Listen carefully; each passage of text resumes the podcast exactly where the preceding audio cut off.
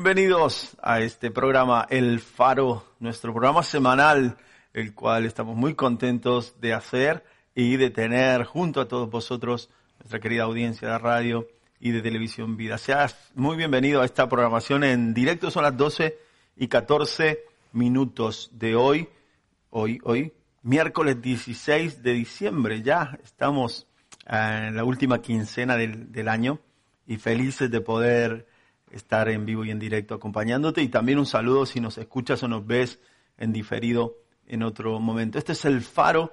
Mi nombre es Israel Ontivero, un servidor, y te vamos a acompañar hasta las 2 de la tarde. Eh, te vamos a acompañar eh, hoy tres colaboradores. Hoy es una bendición porque tenemos a, a Ana Luján aquí con nosotros. Dios te bendiga. Muy buenos días. Pues yo estoy muy bien. Te echamos de menos el miércoles pasado. ¿eh? Sí, ¿verdad? Bueno, he, he, sido generosa y le he permitido también a, a mis otras compañeras Ah, sí. eh, tener ese bloque, ¿no? Que, que tanto no, nos bendice, pero bueno, no, no estoy ausente, ¿eh? Eh, eh, cuerpo ausente, Ausente, pero, mente yo, presente. pero yo estaba presente ahí mientras hacía cosas el miércoles pasado y estaba con vosotros. Así Qué que, bueno. ¿Estás contenta de estar aquí hoy en Claro que sí.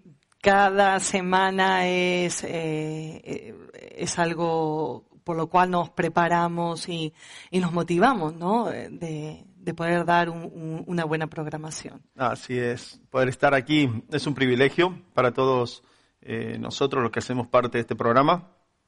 Y como cada miércoles tenemos diferentes secciones, diferentes bloques preparados para, para compartir contigo.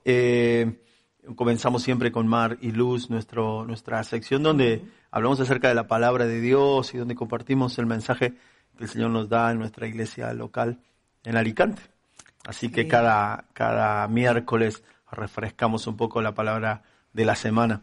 Y en el segundo bloque, hoy tenemos a, a Paz Pajarón con nosotros, donde nos va a traer esa sección que se llama El corazón del pastor. El corazón del pastor, donde eh, siempre nos trae un soliloquio, un cuento del, del corazón de nuestro pastor Juan Carlos, y, que están escritos ahí en su blog y también en Evangélico Digital. Es una bendición que está, que está impresa allí. Nosotros queremos traerla de alguna manera a este programa de televisión y poder compartir hoy algo sobre los matrimonios que está Claro que sí. precioso, Son impresionante. perlas espirituales que sin duda no tienen ningún desperdicio, no, nos, nos van a ayudar y no, Mm. nos puede abrir ¿no? Eh, un panorama diferente, una perspectiva eh, que no teníamos antes. Así que, Mm. eh, bueno, todo lo que, como decía al comienzo, todo lo que preparamos eh, está enfocado ¿no? en que le agrade a Dios y que sea una herramienta eh, muy útil para, el pueblo de. Cristo. Sí, para edificar. Seguramente hoy vamos a ser muy edificados. Y nos vas a, nos vas a traer en la última sección o bloque eh, un principio de vida. Pues sí, hoy nos toca eh, aprender, ¿no? Eh, otro principio de vida que es tiempos de prueba. Mm, ¿Qué hacemos en esos tiempos de adversidad, Israel?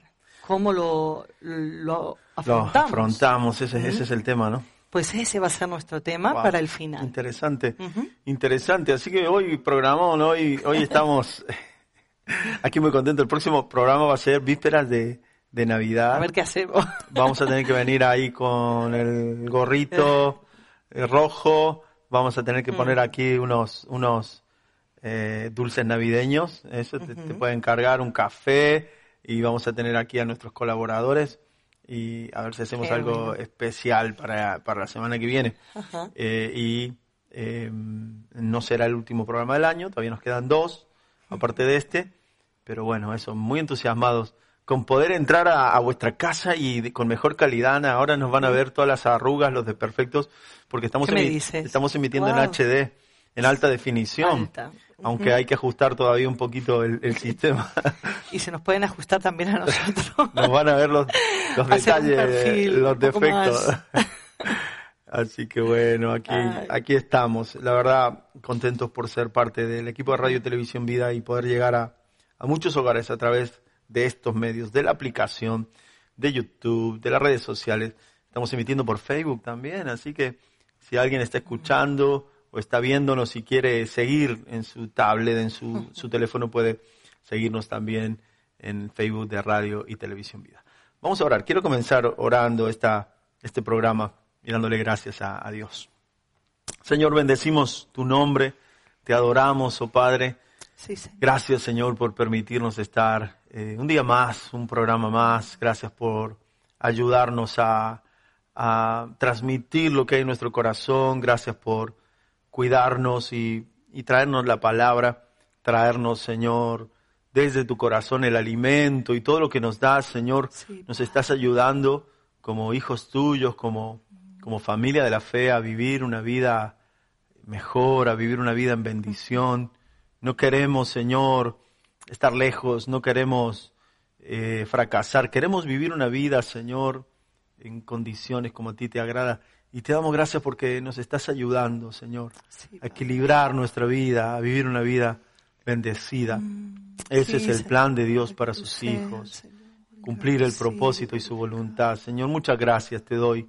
Te pido que bendigas este programa y bendice a toda la audiencia, a nuestros amigos y hermanos que nos escuchan cada miércoles, Padre. Gracias por todo. Sí. En el nombre de Jesús. Amén. Amén. Amén. Gloria a Dios. Pues vamos a comenzar con esta primera sección que le hemos denominado Mariluz.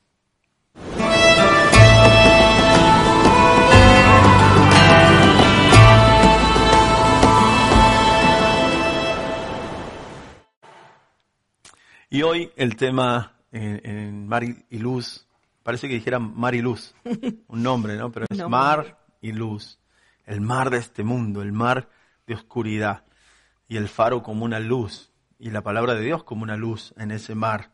Eh, la, la luz que el Señor trae en esta semana, o que nos trae a través de su palabra, el Señor nos hablaba el, el domingo pasado en nuestra reunión de iglesia local, ahí en Alicante, como sabéis somos eh, pastores y estamos sirviendo en esa iglesia local en la ciudad de Alicante. Estamos en la calle de las comunicaciones número 24, en el polígono Babel, en Puerta de Alicante, en la entrada a la ciudad.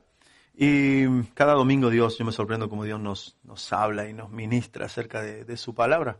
Este domingo nos hablaba el Señor eh, el mensaje creados para adorar. Así que ese es el tema de hoy. Ese es el, el título del- de lo que vamos a hablar hoy, creados para adorar, Ana. Todo lo que existe, todo lo que hay en el universo, en el cielo, en la tierra, debajo de la tierra, como dice Apocalipsis, todo lo que existe ha sido creado para, para alabanza de su nombre, ¿no? Pues sí, eh, lo podemos ver, ¿no? Eh, bueno, los salmos es un reflejo, ¿no? Eh, de esas expresiones, ¿no? Que, tenía el salmista, reconocer que, que toda la obra que, que nos, nos rodea, ¿no? En, la naturaleza ha sido creado por Dios y, y ver cómo, cómo expresa, ¿no? Que los árboles aplauden, se mecen, eh, las olas del mar, su rugir, bueno, y, y así, ¿no? Sucesivamente con, con cada cosa creada por la, Sí. por la mano de Dios que le rinde esa, esa adoración a su creador.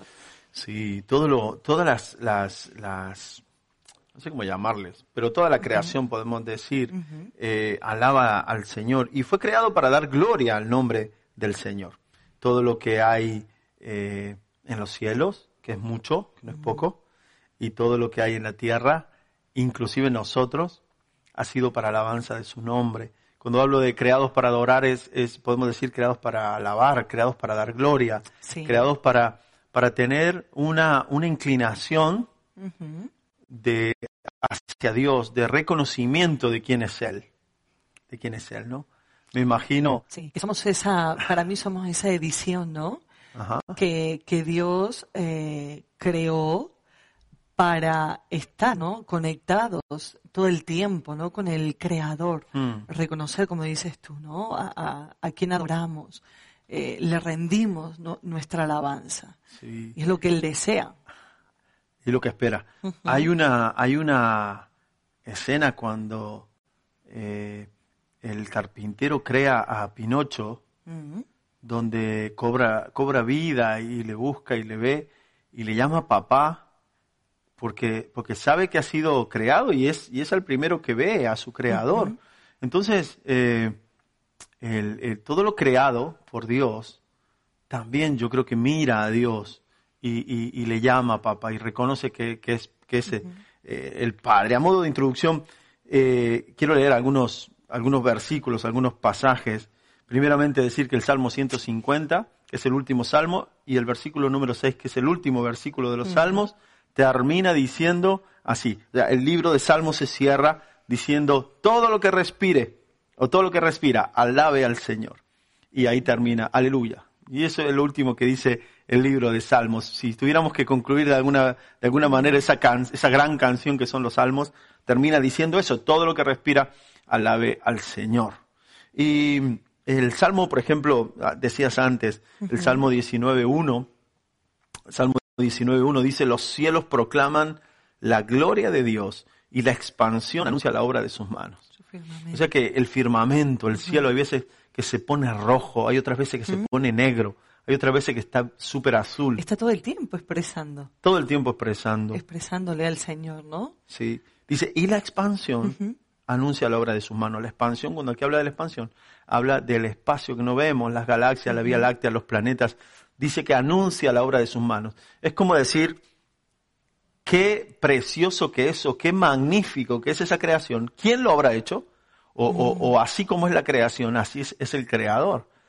Entonces, eh, eh, esa enormidad de creación que, dicen que, no tiene fin, sino que incluso va creciendo con el tiempo, con los años, el espacio y, toda la galaxia, la Vía Láctea y todo lo demás. Eh, ¿cómo, cómo, cómo será el quien lo creó, si así de grande es? Por eso dice que la expansión anuncia la obra de sus manos.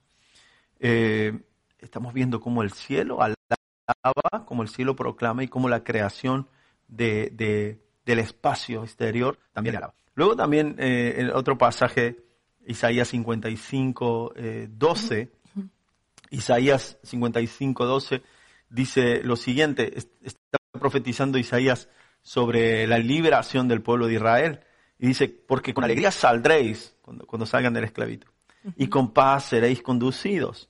Los montes y las colinas prorrumpirán en gritos de júbilo. ¿Has visto tú alguna vez alguna colina gritar, alguna, alguna montaña gritar, Ana? No, pero sí que hacen un sonido. Ajá. ¿Eh? Yo, yo recuerdo, bueno, cuando lo compartía, yo, me imaginaba, ¿no? Eh, el, eh, el, viento, ¿no? Cuando, cuando estamos en un entorno así, ¿no? De, montañas, mm. natural. Y, y, y, claro, y viene ese, esa brisa, ese viento, ¿no? Como, como rompe, ¿no? Entre, entre esas montañas y, mm. y, ese ruido para mí es eh, un sonido, ¿no? Sí, y cuando, y cuando hay, cuando hay también eh, desprendimientos o las rocas y todo eso, eh, yo no sé, yo no he escuchado nunca cantar a una montaña, pero aquí dice, los montes y las colinas prorrumpirán en gritos de júbilo. Quizá la creación está expresando una alabanza que solo Dios la oye y la creación, aunque, no, aunque sea algo inerte, una montaña, claro pero, pero fue creada por el Creador y esa creación mira a Dios. De alguna manera le expresa la alabanza. Luego dice, y todos los árboles del campo batirán palmas. ¿Eh? Quizá no, no, hemos visto específicamente a, un árbol batir palmas así, pero en nuestra casa, que, que, en la zona donde vivimos, hay, hay en muchas palmeras en la calle, y cuando hay un viento fuerte, hacen un ruido, ¿no? Como si estuvieran aplaudiendo, como si estuviera lloviendo. Se que parece que se van a quebrar. Parece que se van a quebrar. Por la velocidad del viento. Entonces, es, ahí están las, las palmeras, los árboles. Para mí es cuando es un campo, ¿no? Eh, listo para la cosecha, ¿no? Eh, que hemos visto muchas veces imágenes mm. eh, en peli o, bueno, mm. puestas en, en otras en otro sitio y, ves eh, esas imágenes, ¿no? Ese sembrado tan perfecto, todos al mismo nivel se ve, ¿no? Desde, desde una perspectiva y, ves y dices, wow, esto adora, adora, alaba a Dios, o sea, está haciendo su, su función, ¿no? Mm. Y, y, nuestros ojos pueden percibir esa belleza de, de lo que Dios eh, ha creado. Así que dan un color, eh, una forma, y qué precioso, ¿eh? A la es vista. Hermoso, es hermoso. el, el Salmo 148 eh, dice, voy a, voy a leerlo, el Salmo 148 del 1 en adelante, dice, aleluya, alabad al Señor desde los cielos, desde las alturas, todos sus ángeles y todos sus ejércitos, está hablando de lo que hay en el cielo. Dice el verso 3, alabadle sol y luna, alabadle todas las estrellas luminosas. Ahí empieza a nombrar los astros. Alabadle cielos de los cielos y las aguas que están sobre los cielos. Dice, alaben ellos el nombre del Señor, pues, pues Él ordenó y fueron creados. Está hablando de que todo lo que hay en el cielo, primero dice los cielos, luego las alturas, se refiere al espacio, luego dice los ángeles y sus ejércitos, porque ese ejército de ángeles y esos que ayudadores, servidores del Señor, una creación que no vemos, pero que está ahí, que es espiritual y está, los seres vivientes, 24 ancianos, los, eh, toda esa creación, los querubines. Luego dice alabarle sol y luna y todas las estrellas. Ya empezamos a, a, empieza a nombrar el salmista lo que se ve. Y luego dice los cielos y las aguas que están. Verso 6 dice, y, y, los estableció eternamente y para siempre les dio ley para que no pasara. Luego el verso 7 dice, alabad al Señor desde la tierra. Ya, ya nos centramos en la parte de la, de la tierra. Y la tierra también le tiene que hablar. Monstruos marinos y empieza a hablar de, la, de los animales en el mar. Ballenas, tiburones. Que cada uno tiene su sonido particular, ¿verdad? Tienen, emiten un sonido, un cántico. los, las orcas, los delfines. ¿Quién dice que, que ese sonido están diciendo gloria a Dios? Están diciendo gracias Señor por crearnos. Porque son criaturas del Señor.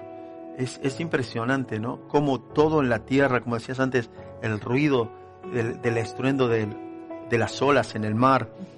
Aquí dice, y todos los abismos, cuando habla de los abismos habla de los océanos, de la profundidad del mar. Alabe al Señor. Luego dice, fuego y granizo, nieve y bruma, viento tempestuoso, que cumple su palabra. Hoy el viento es impresionante como alaba al Señor. Luego sigue diciendo, los montes y todas las colinas. Eh, aquí otra vez, repite, cómo eso alaba al Señor. Y luego dice árboles frutales y todos los cedros, toda la vegetación. Las fieras, que habla de los leones, los osos, los pumas, no sé. Eh, todo el ganado, habla, habla otro tipo de animal. Reptiles, víboras, sapos, lagartos, cocodrilos. Eh, y luego aves que vuelan. Todo el tipo, todos los tipos de aves. O sea, no se deja ningún animal aquí a suerte. Y, y luego pasa el hombre, dice reyes de la tierra y todos los pueblos. Estoy leyendo el Salmo 148, verso 11. Eh, reyes de la tierra y todos los pueblos, príncipes y todos los jueces de la tierra. ¿eh? Las autoridades, Ana. Reyes, jueces, príncipes. Y luego baja un poquito y dice jóvenes y jovencitas. Ancianos junto con los niños. Está abarcando aquí y detallando todos, todos. Dice, alaben ellos el nombre del Señor, porque solo su nombre es exaltado su gloria es sobre la tierra y los cielos.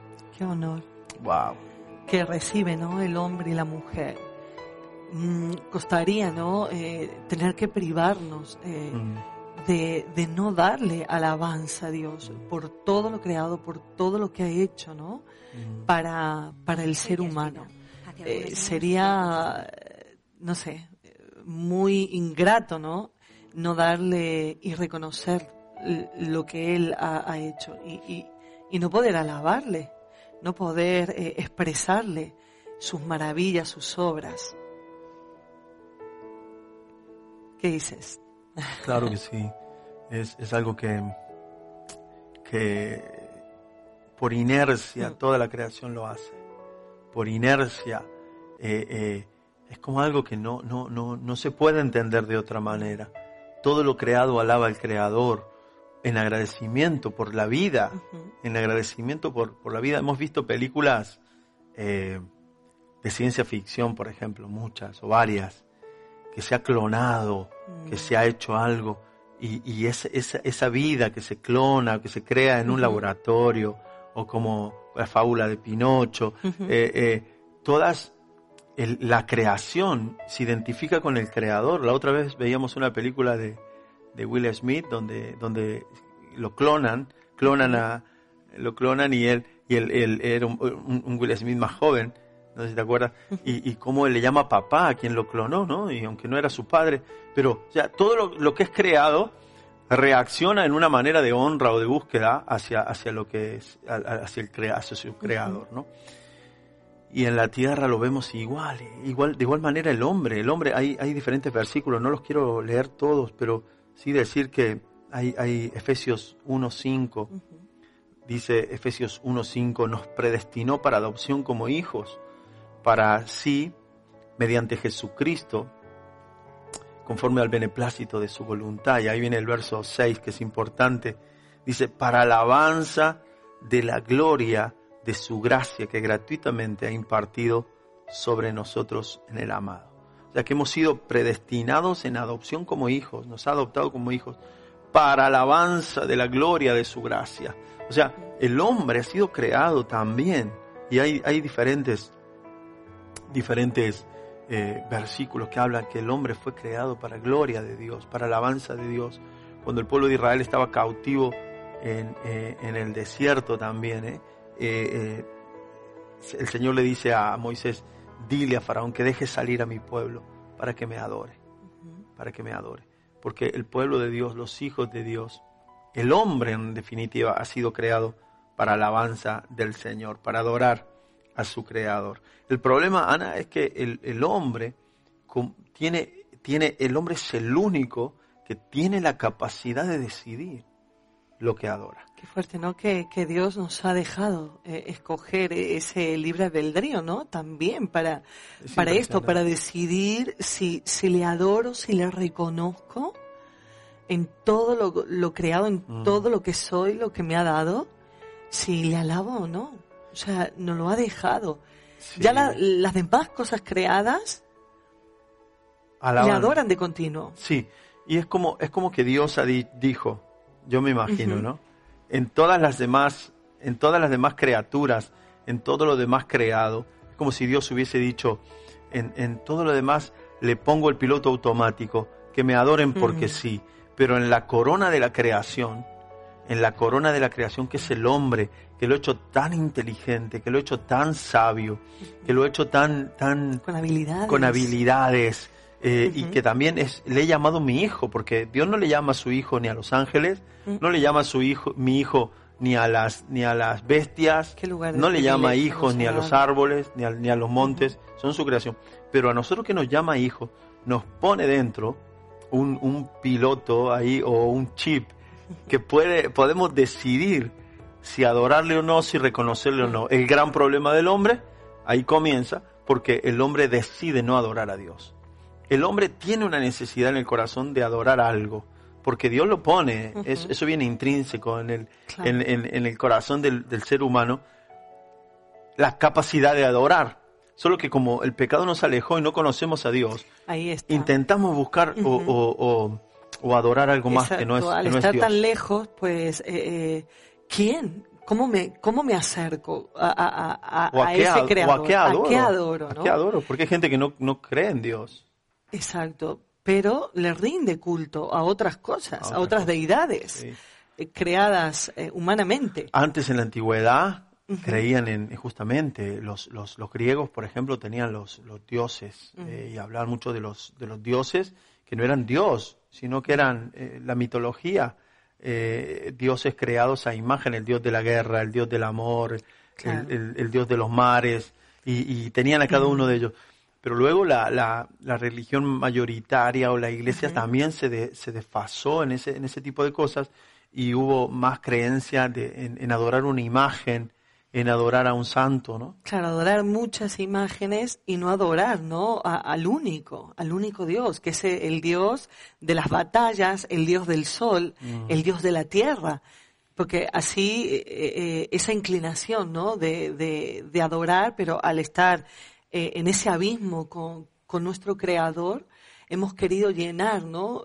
con levantar nosotros. Sí nuestras propias... Pero vamos más allá. Tú imagínate. a ver, a, ver te, voy a hacer, te voy a hacer pensar, y a la audiencia también. ¿Quién quería robar la, la, atención? Mm. ¿Quién quería robar la adoración a Dios? Uno que dijo, me subiré al trono y Dios me mm. sentaré en, en, el lugar donde él se sienta y quería robar la atención, quería llamar la atención y robar la adoración. Entonces, Satanás sabe que el hombre desea adorar y que tiene algo, algo dentro de él que lo, que lo llama a, adorar a, su creador. Pero como está perdido el hombre, o Satanás ha hecho que nos perdamos de tal manera que mete cosas en el camino para que el adorado sea Él y no sea Dios. Claro, y, no, y nos creamos así que nosotros somos Dios, ¿eh? Nosotros podemos con todo, ¿no? Y eso es un peligro. Claro, pero, pero adorar, adorar no solamente a nosotros, sino mm. adorar a otras cosas. El enemigo, mm cuando, cuando es, duro esto, pero cuando adoramos una imagen, cuando adoramos una deidad que no es Dios, estamos adorando al enemigo, estamos adorando a Satanás. Hay, hay algo detrás, hay algo detrás. No puede ser que todas las, todas las civilizaciones, todas las tribus, todos los, los pueblos siempre han tenido algo a que adorar. Y, y, cuando no es Dios, ¿a quién es? ¿Eh? Aunque sea la Pachamama, la tierra, y, y, y, algunos creen que es oye, es la tierra. No, no, no, no es la tierra. Es, es el enemigo detrás de esa figura, que ha sido la tierra, que ha sido Venus en, Grecia, que ha sido el César o, ha sido eh, Afrodita o ha sido En, en, Europa eh, en la antigüedad o que ha sido la Virgen María o que ha sido San Pedro o siempre el enemigo ha intentado interponer cosas para que para que nosotros le adoremos y no, y no miremos los ojos, no levantemos los ojos al cielo y podamos adorar al Dios verdadero, como dice la palabra, y hemos adorado a esas imágenes. Luego, cuando el hombre, el hombre eh, moderno ya no adora quizá tanto eso, porque no tiene una fe como nuestras abuelas hmm. en las imágenes o en los santos, eh, pero comienza a adorar a lo que a lo que está a su alrededor. Comienza a adorar un cantante, un futbolista, un actor de cine, ¿No? Empieza a poner idolatría en eso. ¿no? Con, esa persona. Y ahí invierte en un concierto dinero, tiempo, esfuerzo. Sí, todo lo que es marketing, que te compras camiseta, te compras una agenda, libro, una taza, todo, todo, todo, ¿no? Y hace de, esos hombres su Dios, o los que idolatran un equipo de fútbol, que hacen viajes por Europa, que se compran camiseta, que, que tienen carne de socio, que gastan en entradas y ahí ves, es un tipo de, idolatría. Mm. Es una idolatría en lo, en lo que nos gusta, en lo que está a nuestro alrededor. Eh, pero luego, eh, eh, si hablamos del hombre actual, ese es el hombre moderno, pero el hombre actual cada vez se va afinando más hacia lo que el enemigo quiere. Una autodestrucción y un anular que hay Dios. Porque antes el problema era que la gente creía mucho, pero creía en cualquier cosa. Ahora es que la gente no cree. La gente no cree e, idolatra las, cosas. Gente que idolatra su trabajo, gente que idolatra a sus hijos, gente que idolatra eh, a, sí mismo. Y ahí es donde voy. Hoy en día el hombre actual se idolatra a sí mismo y es lo que decías antes. Nos consideramos dioses nosotros. Claro, porque muchas veces cuando has podido querer compartir ¿no? el Evangelio eh, de Dios, y, ves, ¿no? Una, una postura en, la persona, decir, yo no necesito Dios, yo con mis fuerzas puedo, yo eh, eh, eh, puedo alcanzar mis metas, mis objetivos, el yo, yo, yo. Entonces, por eso yo decía, ¿no? Que de alguna manera nos creemos muchas veces que nosotros somos autosuficientes, que, que todo lo podemos y sin embargo no es así. Y que, y que todo gira en torno a mí. Exacto. Ahí, ahí es donde se hace fuerte el hedonismo, en, mm. darme a mí el gusto, el placer. Cobra fuerza, es verdad. Cobra fuerza y donde yo soy, donde yo soy eh, quien se tiene que sentir bien. Entonces, hoy en día, eh, la lucha por yo sentirme bien hace que yo sea egoísta, no piense en en matrimonios. Imagínate el daño que, me estarías haciendo a mí si tú pensaras en ti mismo y en lo que te gusta y en lo que quieres alcanzar en la vida mm. y, en, y, en, tu proyecto. No, estoy yo, no, están tus hijos, mm. eh, como familia. Qué triste, Israel. Totalmente.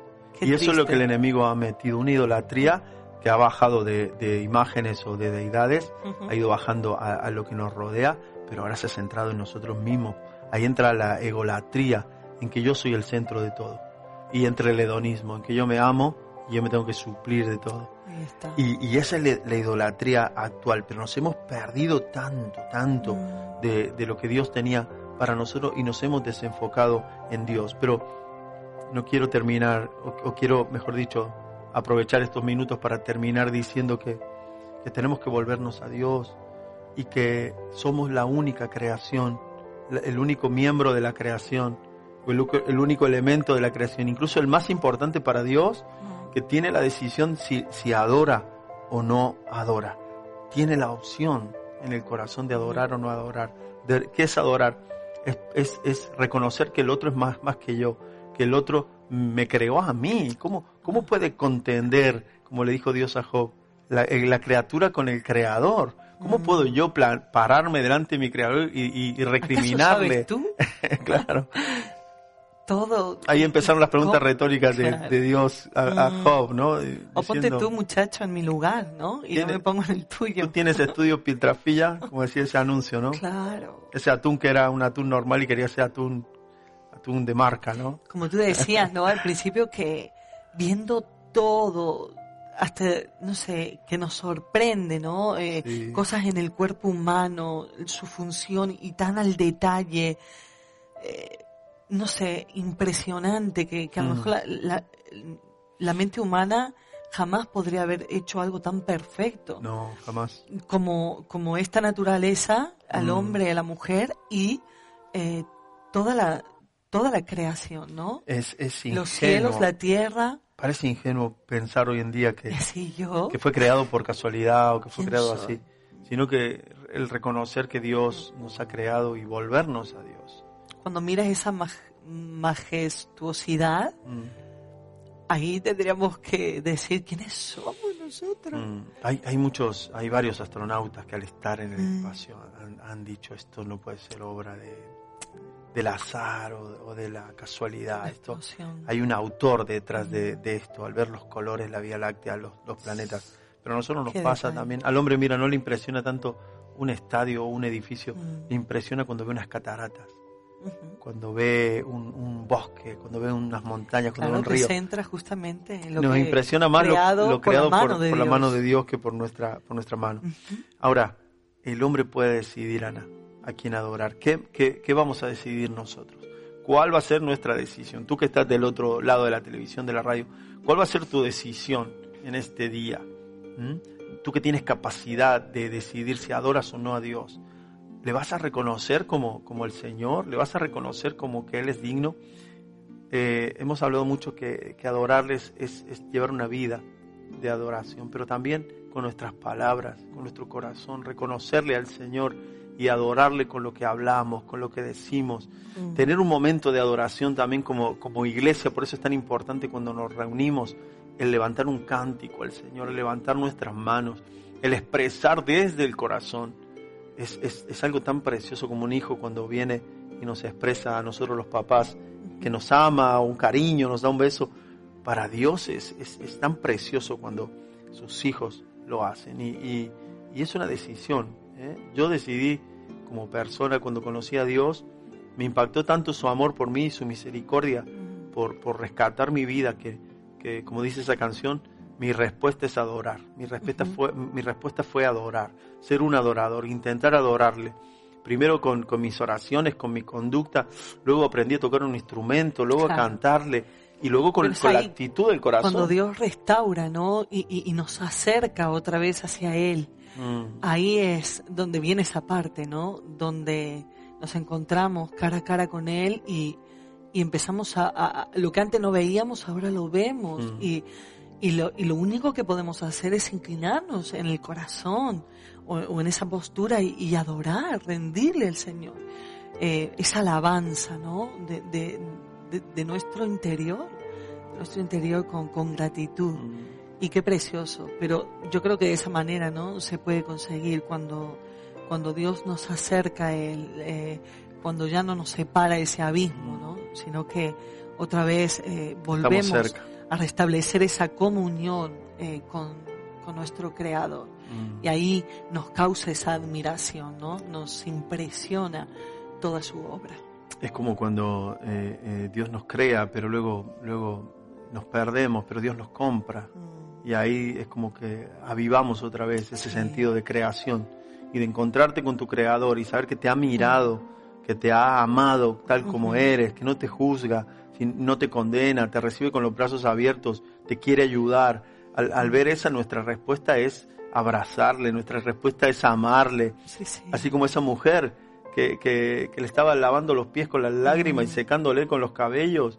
Y, y, le dijo, ¿por qué esa mujer reacciona así? Le dijeron los fariseos. Jesús dijo, porque al que mucho se le perdona, mucho ama. Y es así, tenemos que entender que se nos ha perdonado mucho y, que Dios nos ha eh, pagado la deuda y que nosotros debemos amarle y debemos responderle. Quiero terminar con Apocalipsis 5:13, algo que sucederá en la eternidad, en, el, en un futuro cuando, cuando el Señor reine sobre todo el universo otra vez, sobre la tierra.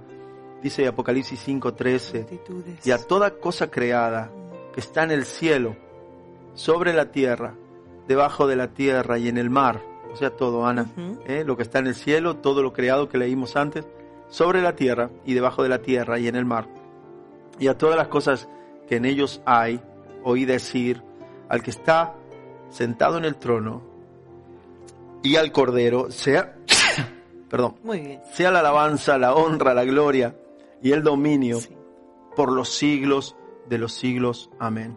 Y los cuatro seres vivientes decían, mm. amén. Y a los ancianos, los ancianos se postraron y adoraron. va a haber un momento donde toda la creación, toda, toda completa, incluso los hombres, lo que está en el cielo, en la tierra y debajo de la tierra, cuando dice debajo de la tierra también habla de los seres espirituales de maldad y del enemigo, se postrarán y dirán al que está sentado en el trono y al cordero sea la alabanza, la honra, la gloria, el dominio por los siglos de los siglos. Eso va a ser a la fuerza, porque ahí ya van a, ya, ya, ya va a ser la, la, la revelación de, de, Dios a todo el, universo y, con autoridad como rey. Pero yo digo, ahora lo que, que todavía no hemos visto. Ahora. es nuestro tiempo, ¿no? De que se nos revele y que en la tierra podamos adorar, mm. podamos eh, eh, comprender, ¿no? Eh, lo que lo que Dios eh, nos depositó, ¿no? En el momento que nos creó. Claro. Poder volver nuestra mirada hacia, hacia Dios y adorarle. Es aquí el ahora. Aquí el ahora. Filipenses también habla, Filipenses 2, 2.10, de que toda rodilla se doblará y toda lengua mm. confesará que Jesucristo es el Señor. Eso pasará cuando, cuando le vean venir en gloria. Pero ahora que no le ven todavía, eh, tiene mucho más mérito para nosotros los hijos, las criaturas, el poder adorarle sin verle.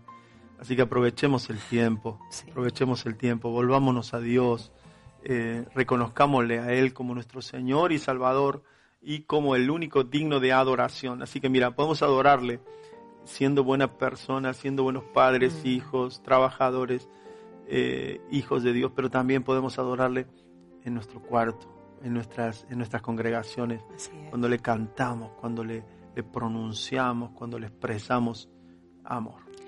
Así es. Eh, por último, él no necesita réplicas ni objetos, ¿no? Que, que lo relacionen, sino que él es Dios y, y, aunque no le vemos, pero sabemos que él está, está muy presente, porque todo lo que tenemos y nos rodea, él está, él está, aunque no lo vemos. Entonces, nos rindamos a él. Sí me había que, se me quedó en el tintero una frase. Termino con ella. ¿Qué iba a decir? ¿Sí? no la... No la he dicho. Eh, hay un libro que se llama El poder transformador de la devoción extrema. Es más conocido por devoción extrema. Eh, es de Mariano Senegal. Y, y, él escribe una frase en ese libro que, que me impactó. Y dice así, el Dios que lo posee todo busca algo que no tendrá a no ser que tú se lo des y esto es tu adoración diaria.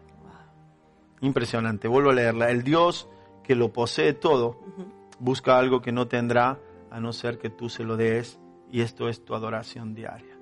Con esta frase terminamos esta sección de mar y luz. ¿Qué te parece?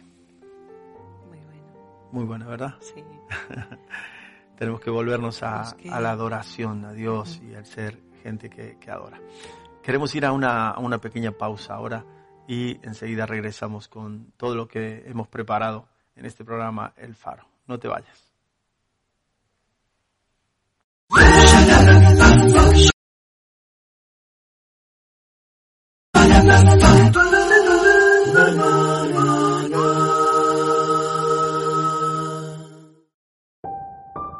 Esta Navidad, el mundo celebra el nacimiento de Jesús en un pesebre.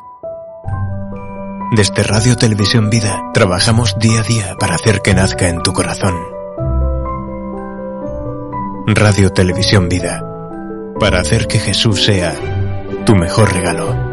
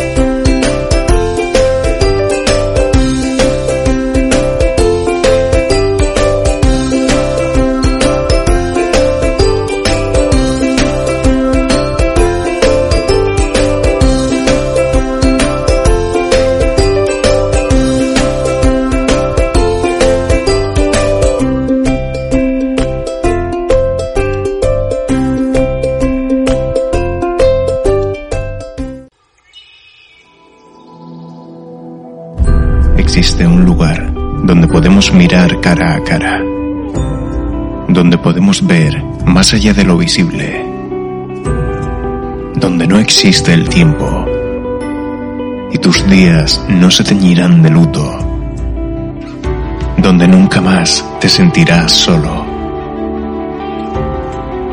Un lugar para volver a empezar,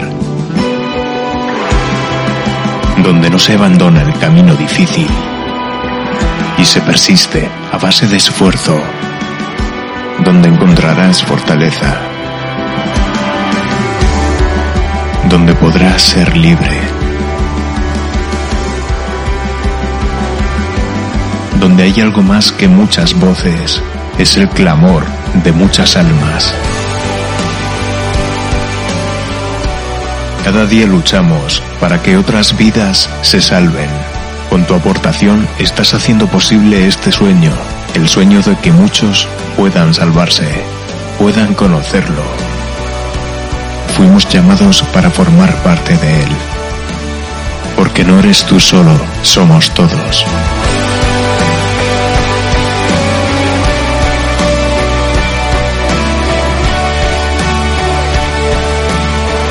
Y cuando todo esto haya terminado, nos iremos con la certeza de haber dejado una parte de esta tierra iluminada.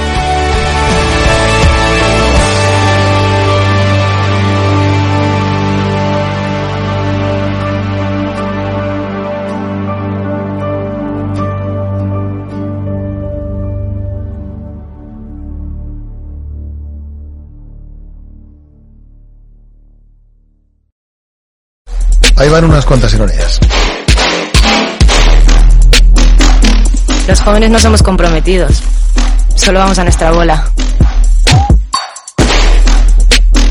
No nos interesa para nada la cultura. Pues como buen joven no creo ni en las aulas ni en la universidad, la verdad. Yo lo aprendo todo en tutoriales por internet. Yo aprendí a tocar el cello dando clases de 8 segundos al día. Es que mi atención nada para más. Yo como todos los jóvenes siempre veo las películas en el ordenador y casi siempre piratas. Los viernes por la noche, como la mayoría de jóvenes, nos ponemos guapas y salimos a darlo todo. Y liarla a lo grande. No nos perdemos ni un viernes.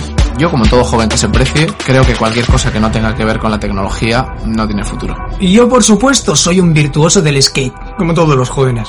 Esto es una iniciativa de la FAD para demostrar que no es real todo lo que se cuenta de los jóvenes. Somos jóvenes. Somos The Real Young.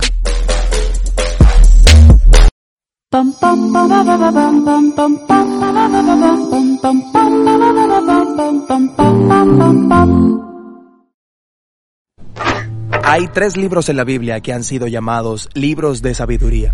Proverbios, Eclesiastés y Job. Todos estos libros tratan con las mismas preguntas. ¿En qué clase de mundo vivimos? ¿Y cómo luce vivir bien en este mundo? O sea que hablan de cómo vivir bien. Sí, cada uno de estos libros trata con estas preguntas desde una perspectiva única. Y es importante que los entendamos para tener una perspectiva bíblica de la buena vida. Como un experimento mental, te podrías imaginar a cada uno de estos libros como una persona. Proverbios sería una maestra joven y brillante, y Eclesiastés sería el crítico agudo de mediana edad. Y Job sería el desgastado hombre viejo que ya ha visto de todo en su vida. Empecemos conociendo el libro de Proverbios, la brillante y joven maestra. Ella no solo es inteligente, ella sabe de todo, de trabajo, relaciones.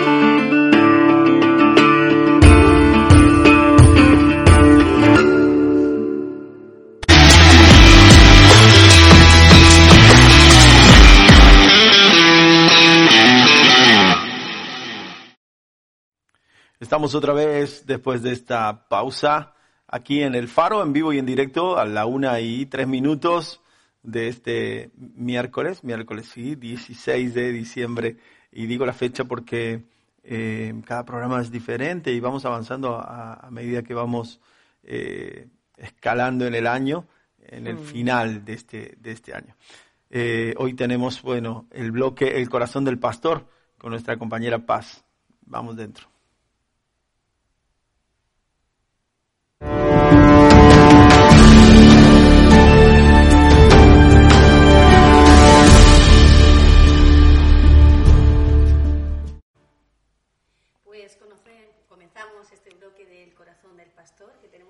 preparado un bloque muy, muy bonito, como ha dicho el pastor Israel, que nos va a aportar una enseñanza, yo creo que para los matrimonios muy buena. Así que vamos a tener que estar muy, muy atentos. ¿Hoy toca los matrimonios? Hoy toca matrimonios. sí. Buenísimo, le estaba ojeando un poquito ahí. Sí, Eh, el soliloquio del pastor, nuestro pastor Juan Carlos, es matrimonios de siempre.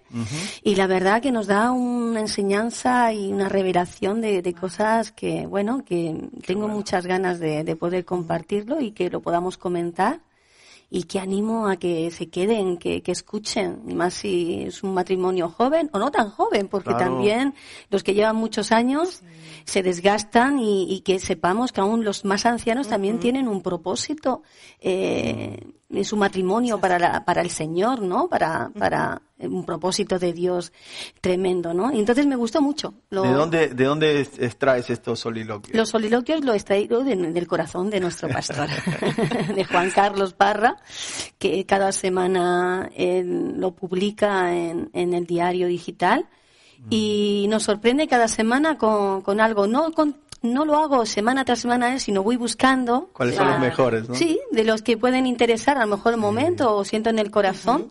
Ya esta semana ya ha vuelto a publicar nuestro pastor otro, pero no es de esta semana, sino de la pasada. Y, y ayer buscando, diciendo, Señor, dame a ver algo interesante, que todo es interesante, porque realmente, como digo, y quiero ser más repetitiva, que cuando, cuando el, el pastor de pastores le da a nuestros pastores esa revelación o, o ese mensaje para nosotros, la verdad que es, nos enriquecemos, ¿no?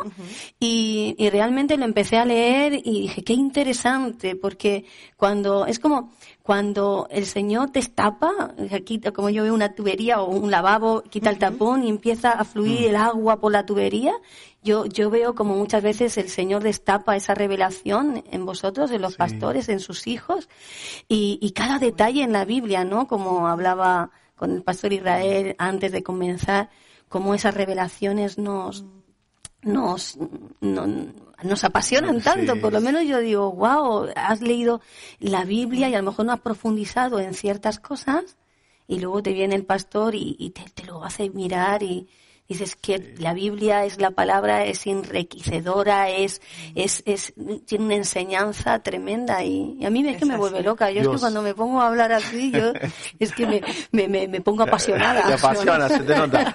Dios, Dios creo que nos da una, esa capacidad de poder ver, para poder transmitir. Es como un padre, una, o una mamá que cocinan para darle de comer a sus hijos, Ujú. un arte de cocinar. Dios nos da esa capacidad para poder enseñar la palabra, ¿no? Y- Mm. y, yo siempre me sorprendo cómo Dios tiene el alimento justo. Sí, sí, y- Para cada día. que necesita. Y con- considero, para antes de empezar también, en este tiempo que estamos viviendo, que decimos todos, ¿no? Mm. Es como mm, el Señor nos quiere hablar que, que, que hay un propósito para cada uno de nosotros, tanto familiar, matrimonio, solteros, porque hay para todos. Y es tan importante saber para qué hemos sido Mm. creados y para qué estamos aquí y, y, y, y, la labor tan importante que podemos hacer en el mundo y más en este tiempo donde tenemos que aprovechar eh, todo esto que todo este caos que, que estamos viviendo no de enfermedad economía. Ahora es el momento donde debemos de, de debemos de, de lanzar más la palabra del Señor, ¿no? Incluso yo creo que con esto cuando lo leía, digo, a lo mejor hay matrimonios que, que se sienten bueno y a lo mejor están en una etapa un poco aburrida Sí. de su matrimonio o algo y, y eso les puede al- alentar, decir, soy un matrimonio de propósito Mm. y, y hay que dejarse en las manos, ¿no? Y pueden ser eh, de testimonio, porque, oye, para los hijos, para los vecinos, y me gusta muchísimo que luego veremos cómo es la, el matrimonio, cómo es la pareja ideal de Dios, donde rompe es todo, sí, rompe todo, eh, todos los esquemas sociales, ¿no? Mm. Que vivimos Que aunque vivimos luego podamos mm, profundizar un poco, pero vivimos una sociedad machista, feminista, y, y Dios... De extremos, ¿no? Sí, de extremos, o sea... Y muy marcados también. Sí, y, y eso es y perju- eso ha perjudicado por años, ¿no? Por eso yo creo que el machismo excesivo que ha habido ha perjudicado a la mujer y entonces se ha ido a la mujer al extremo del feminismo, cuando el Señor es tan tan tremendo que cuando creó al hombre y a la mujer como modelo de familia, de matrimonio, fue para que sean uno, para que pudieran disfrutar sin eclipsarse el uno al otro, ¿no? Como dicen. Sino que complementarse. Exactamente, que como dice, no son dos, sino es uno. Y realmente cuando yo veo en muchos de vosotros el testimonio como matrimonios pastorales, eh, yo soy muy observadora. Eh, y yo me fijo y, y veo como realmente se quiere conseguir ese modelo y es bonito, es en los que, no sé si me estoy alargando mucho, pero quiero decirlo. Adelante, adelante. Es tu bloque, tú lo Es mi administras. bloque, ¿no? Porque es tan importante el testimonio que eh, de, de los matrimonios hacia los solteros como nosotros, porque yo he podido vivir a lo mejor por muchos años diciendo yo para qué me voy a casar, Mm.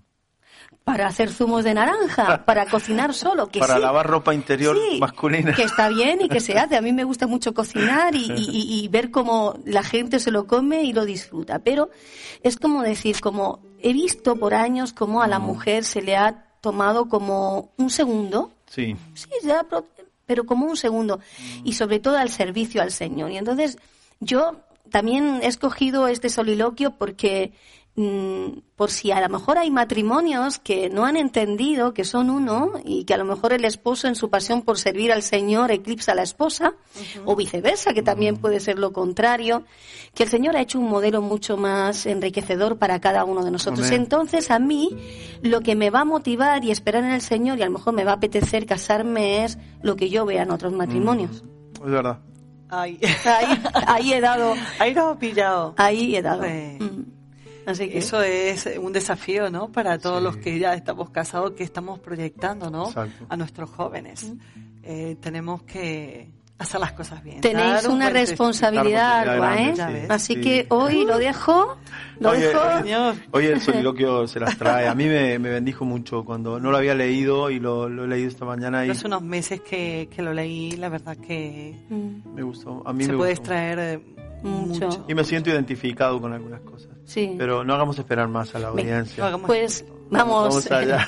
voy a leer un poquito como hago cada semana para ponernos un poquito en, en situación de todo y luego comentamos, pero sí que pido el- si estás en casa y que puedas subir un poquito el volumen o en el coche y escuchar porque es necesario que el esposo y la esposa pueda ver cómo en la misma Biblia el Señor nos dejó una gran enseñan- enseñanza de cómo y consejos de cómo tiene que ser un matrimonio eh, de siempre, el del modelo original, ¿no?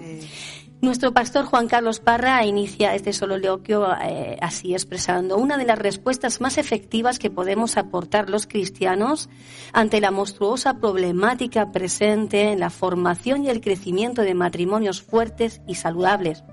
Aunque pueda parecer algo simple, este planteamiento encierra en sí la historia del hombre y sus desgracias de Dios y su salvación.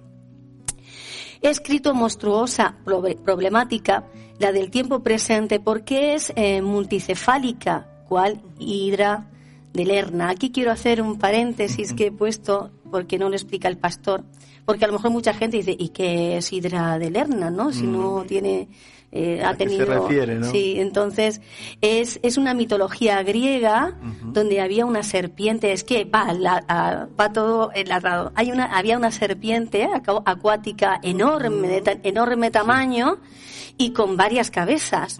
Entonces eh, se refiere al pastor y inicia como esa serpiente de varias cabezas que todo hila hila en, en lo que la Biblia nos enseña, ¿no? Dice, así vemos este tiempo, eh, que pérdida de valores, de relativismo imperante, injusticia y corrupción, crisis política, eh, sanitaria y económica, desintegración familiar, desprecio a la fe, debilitamiento de las in- instituciones eh, que vertebran a las, a las sociedades democráticas, manipulación mediática y ciberadición, en fin, un largo etcétera. Y cuando parece que estos, bueno, que estás cortando cabeza, surgen dos más. O sea, como digo, cuando estoy cortando Sí, como esos monstruos que, que Sí. le eh, de varias cabezas que le, le cortaba una cabeza y, y le Salía- crecía otra o, o dos. le salían dos. Sí, sí, hay películas así. Y es verdad, así vamos luchando en la sociedad de ahora. Parece que está eh, cortando una cabeza y luego se levantan dos peores Sí. y más feas. Es Y dices, wow, ¿no? Entonces nos relata así. Dice, pues la respuesta para combatir el mal y el reino de las tinieblas es un gran matrimonio. Y eso, así. El de Cristo y la Iglesia. Y el de comprometidos con el reino, los que están comprometidos con el reino de Dios, que se han reconciliado con el, creo- con el Creador y que quieren emular a aquel. Por cierto, forman parte de ese otro enlace eterno que es Jesús con su esposa, su pueblo. Pueblo. Aquí es lo que tenemos. Dice, mira, Esto es muy interesante, esto es lo que he subrayado aquí, que nos expresa y nos revela nuestro pastor. Dice, en una ocasión, eso cuenta su testimonio, en una ocasión le pregunté al Señor si hay un matrimonio en el Nuevo Testamento que haya quedado como modelo del diseño original que Dios planeó para la pareja. Y mi atención fue conducida hacia un matrimonio que bien puede pasar desapercibido. Me refiero, dice, Aquila y Priscila. Y mira qué bonito. Su nombre es muy llamativo por su significado. Aquila es águila. Y Priscila quiere decir antigua. Dice, en su combinación significa águila antigua. Y digo que me resulta muy llamativo porque el primer matrimonio, el de Adán y Eva, fue vencido por una serpiente antigua. ¡Wow! Que es el dragón de Apocalipsis, Satanás, el diablo. Dice, ¿cuál es el enemigo natural de la serpiente? El águila real. Dice, ¿qué vencerá a la serpiente antigua? El, águila, antigua. Aquila y Priscila, un matrimonio de propósito y un matrimonio aferrado al Señor.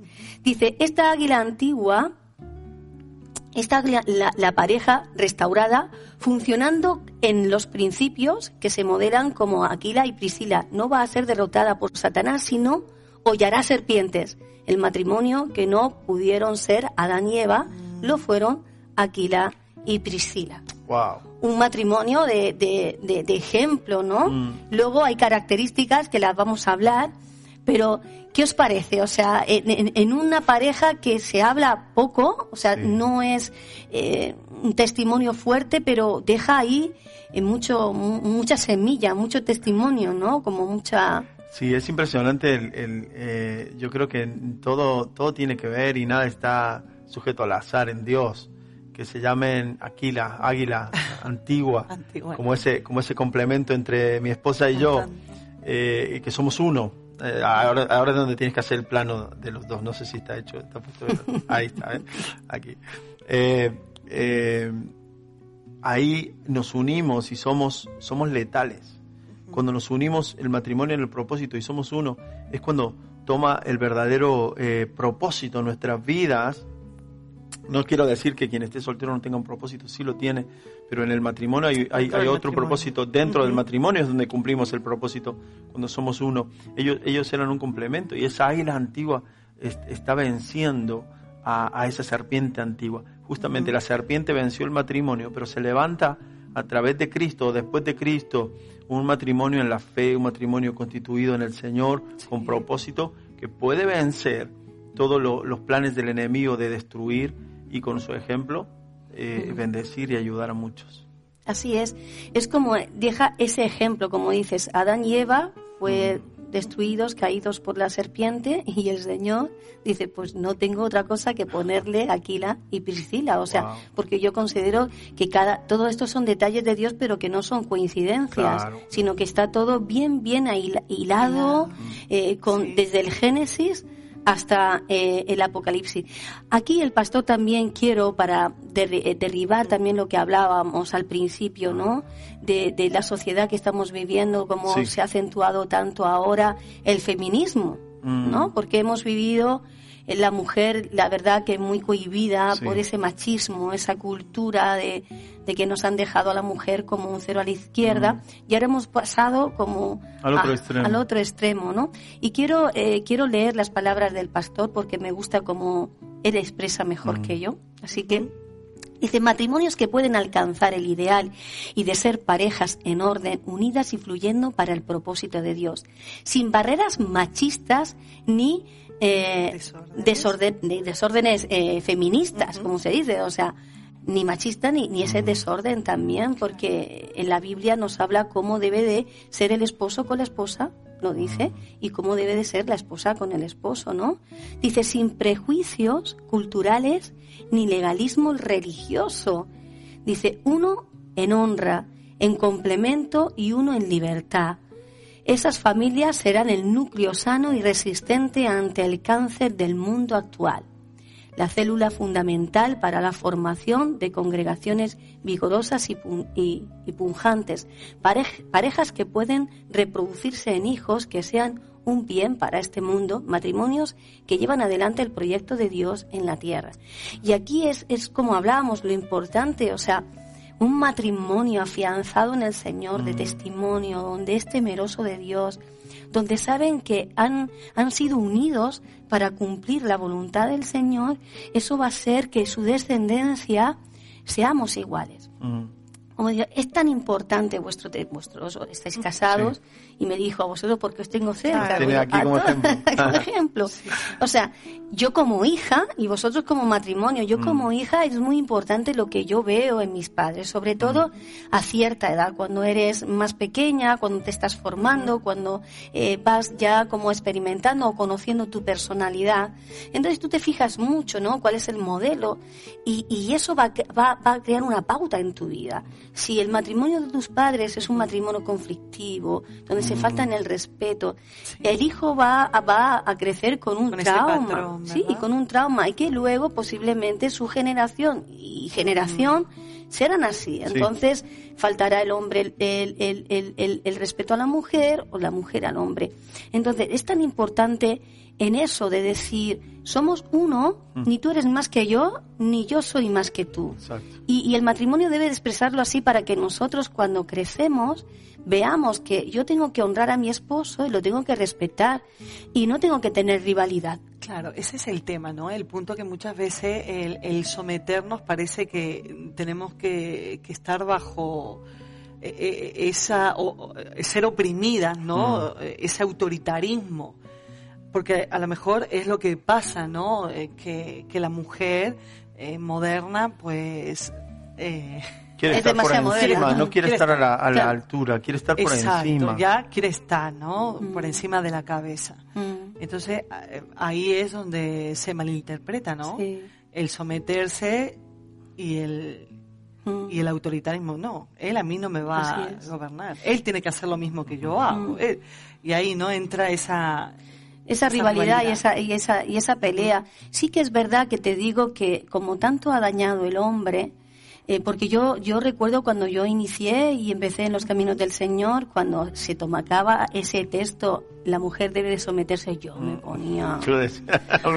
porque yo no es que fuera feminista, pero sí algo feminista sí era, pero porque en mi vida fue un machaque tremendo, me costó mucho trabajo llegar donde he llegado, ¿no? Mm, me lo pusieron muy difícil y hoy por hoy también se nos pone un poco difícil a la mujer. Entonces era como, te tocaban ahí, a mí no me hables de sometimiento, porque porque era como el sometimiento eh, eh, era igual a imposición, mm.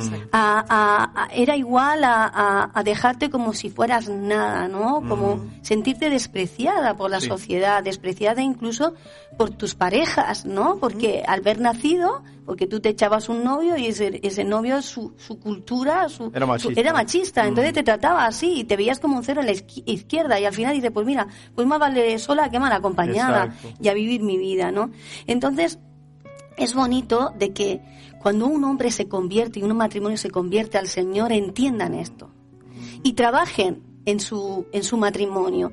Si no lo ha alcanzado, wow, pues fijaos la descendencia que puedo dejar, pero ya no solo de mis propios hijos, lo digo como mujer soltera sin hijos y como hija, ¿no? Y como hija con padres espirituales como mm. nosotros, porque tengo mis naturales y tengo muchos ya espirituales, ¿no? Entonces, es tan la responsabilidad porque eso a mí me va a hacer eh, motivarme, cambiar y, y, cambiar el matrimonio, decir, voy a trabajar en esto. Yo, a ver, en público y, y, en privado, ¿no? Para derribar si queda, porque a lo mejor nacemos y dentro de nuestro interior, sin darnos cuenta, tenemos eso, ¿no? Tenemos ese, esa vena machista y que tenemos que frenar, o esa vena feminista que cuando vemos que va a salir, pues decir yo a frenar, ¿no?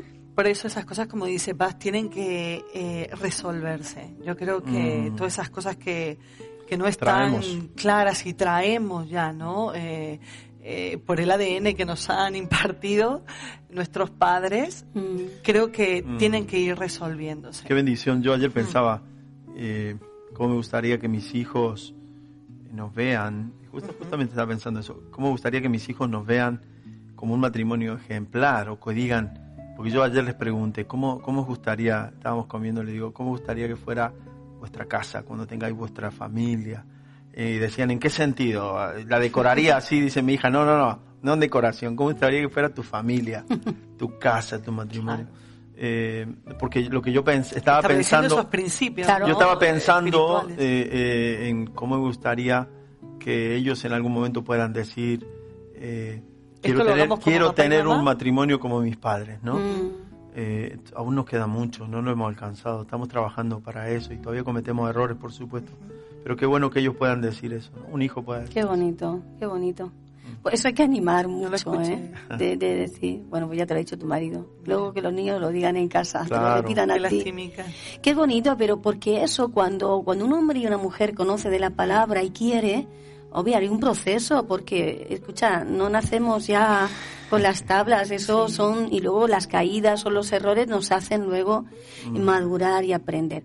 Pero mira, sigo con lo mencionado, antes de ir a las características, si nos da tiempo, pero quiero decir cómo deja reflejado eh, eh, el modelo Dios en la Biblia. Fíjate como para Dios, que mucha gente yo, cuando ya conocí más de la palabra, tuve que a muchas mujeres decirle no, Ajá. porque es lo mismo. O sea, que Dios me trató, tú. a mí Dios me, me usó luego para lo que fue mi trato, ¿no? Porque Claro. dije, no te equivocas cuando hablas de sometimiento.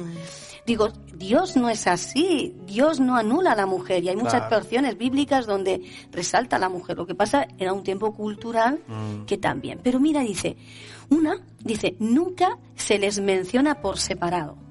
A esta Priscila y Aquila, ¿no? Aquila. Cinco veces, eh, vale aclarar, por el tiempo no nos da, pero cinco veces se, se, eh, aparecen en, la- en- en el Nuevo Testamento eh, haciendo diferentes labores, yendo, viniendo y haciendo diferentes Ajá. cosas, cinco veces. Y una de las características es esa, ¿no? Exactamente, sí. Yo por abreviar, pero gracias, Sí. pastora. Aquí No, somos un equipo, ¿eh? simplemente- Simplemente acotar eso. Sí, sí, sí, sí. Nunca, Nunca se les menciona por separado. wow, eso es Dice, es un símbolo claro que hay un mensaje implícito que apunta hacia la unidad de este matrimonio. Eran uno para el propósito. Mira la segunda, mira. Unas veces se le, se le nombra como, como Aquila y Priscila, el delante, y en otras Priscila, ¿me entiendes? Priscila y Aquila. O sea, ella. ella. delante. O sea, es como que Dios no tiene, no tiene un- una, es- son uno el hombre y la mujer, para Dios Claro, es igual. claro. Sí que cada el hombre tiene un, fun- un- un- un, eh, tiene un propósito también diferente a la mujer y somos diferentes, eh, Mm. pero eso es lo bonito de que el hombre sea diferente a la mujer Claro, y la mujer, porque ahí diferente donde viene el complemento. Claro, pero en el espíritu tenemos esa igualdad delante Exactamente. de Dios. Ni tú, Israel, eres más que No. yo, ni yo, Ana, soy más que tú, sino que Dios nos ha... Es iguala. Exactamente, delante de Él, en el espíritu somos iguales para Él. Es como dice aquí el pastor, Juan Carlos dice, como matrimonio, pues unas veces usaría más a Priscila y a otras veces Aquila. Por separado o conjunto, porque de verdad la gracia de Dios es multiforme también. Y yo cuando he estado en ministraciones pastorales, o sea, eh, ha sido como lo que me ha aportado el pastor y lo que me ha aportado la pastora, o sea, se han unido y ha sido como algo que a mí me ha, eh, me ha beneficiado, o sea, me ha aportado más, ¿no? Es como la imagen padre y la imagen madre y juntos, pues es esa bomba tan preciosa, ¿no? Y entonces aquí es bonito porque el Señor, como también sabe los tiempos y qué iba a pasar en el futuro, porque yo me veo como decir, yo voy a dejar reflejado en la Biblia ciertas cosas para que en los momentos que va a venir en, el siglo XX, XXI, XIX, el XVIII, va a venir esa polémica o durante todos estos siglos, porque antes era peor, ¿no? Sí.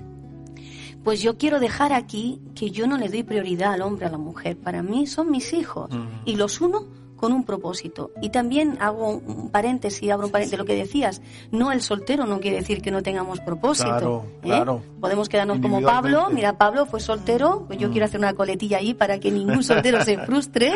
de que decir, bueno, entonces si no me caso no puedo servir al Señor. Pues sí. Claro. Y se sirve muy bien. Y todo el tiempo para Él. Pero que Dios ha hecho ese modelo tan bonito Mm. como diciendo, yo unas veces uso a la mujer, otras veces uso al hombre y viceversa. y así va, ¿no? Mm, Qué bueno. Y entonces íbamos a ir por las características y vamos comentando, ¿vale? Vale. La primera característica es, dice, son un ejemplo de los verdaderos discípulos de aquellos tiempos que no están apegados a casa, lugar, patria, trabajo, comodidad o familia. Sí, de eso sabéis vosotros, ¿eh? En, estuvieron Priscila aquí en Roma, luego en Efeso, luego en, en otras partes de Asia. Eh, era gente que no, no estaba pegada a una tierra. Y un discípulo tiene que ser así. En, mm. Veníamos hablando en el coche cuánto, cuánto, eh, cuánto cuesta dejar un lugar, cuánto mm. cuesta mudarse a otra ciudad. Mm. Pero los que somos discípulos del Señor tenemos que estar preparados para sí, eso. dispuestos a esto, ¿no? Es como que el ser humano no nos gustan tampoco los cambios, ¿no? Porque nos aferramos, nos aferramos a los mm. lugares, nos aferramos a las personas, a los trabajos, a la estabilidad, a la comodidad, a esa seguridad que te da. Y el Señor rompe eso, ¿eh? Y, muchos de nosotros mm. hemos experimentado, no, no, no, aquí hay comodidad, no porque fuéramos cómodos, sino porque el Señor nos quiere llevar a, lugares más espaciosos, ¿no? Porque yo considero que cuando tiene un propósito con alguien, el Señor no quiere que uno se estanque. Hombre, puede ser que te quedes toda tu vida en, el mismo país, no quiere mm. decir, pero sí que el Señor mueve. Mm. Mueve, ¿sabes para qué? Para que no dependamos ni dependan. Exactamente.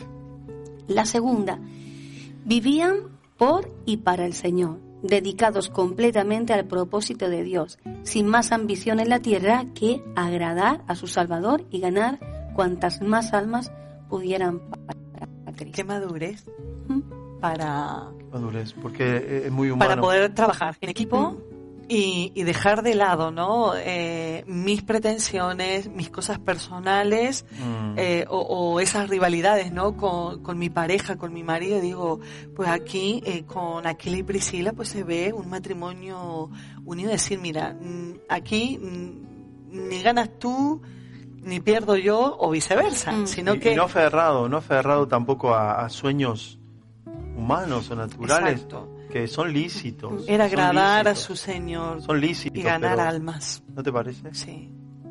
Que, son, son sueños lícitos. Tener una casa, el, el no sé, el, el mm. pero cuando Dios te llama, mm. eh, todo es para Él, todo es de Él. Sí, considero que cuando quieres agradar al Señor, ella lo dices todo.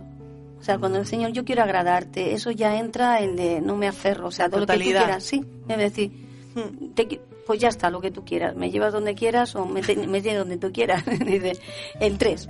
Muy bien. Las iglesias que fundaban Aquila y Priscila eran nidos de águila. Ah. Qué bonito eso. No solamente iglesias en el concepto religioso, eran poderosos centros de formación y así podían multiplicarse en otras águilas. Por otra parte, la iglesia era su casa y en su casa estaba la iglesia tanto en Efeso como en Corinto y Roma. Mm. O sea, estaba claro, ellos sabían para qué habían sido su mm. matrimonio. Es decir, qué bonito tener clara la identidad como matrimonio, ¿no? Es decir, tengo clara esa identidad, para qué Dios me ha llamado.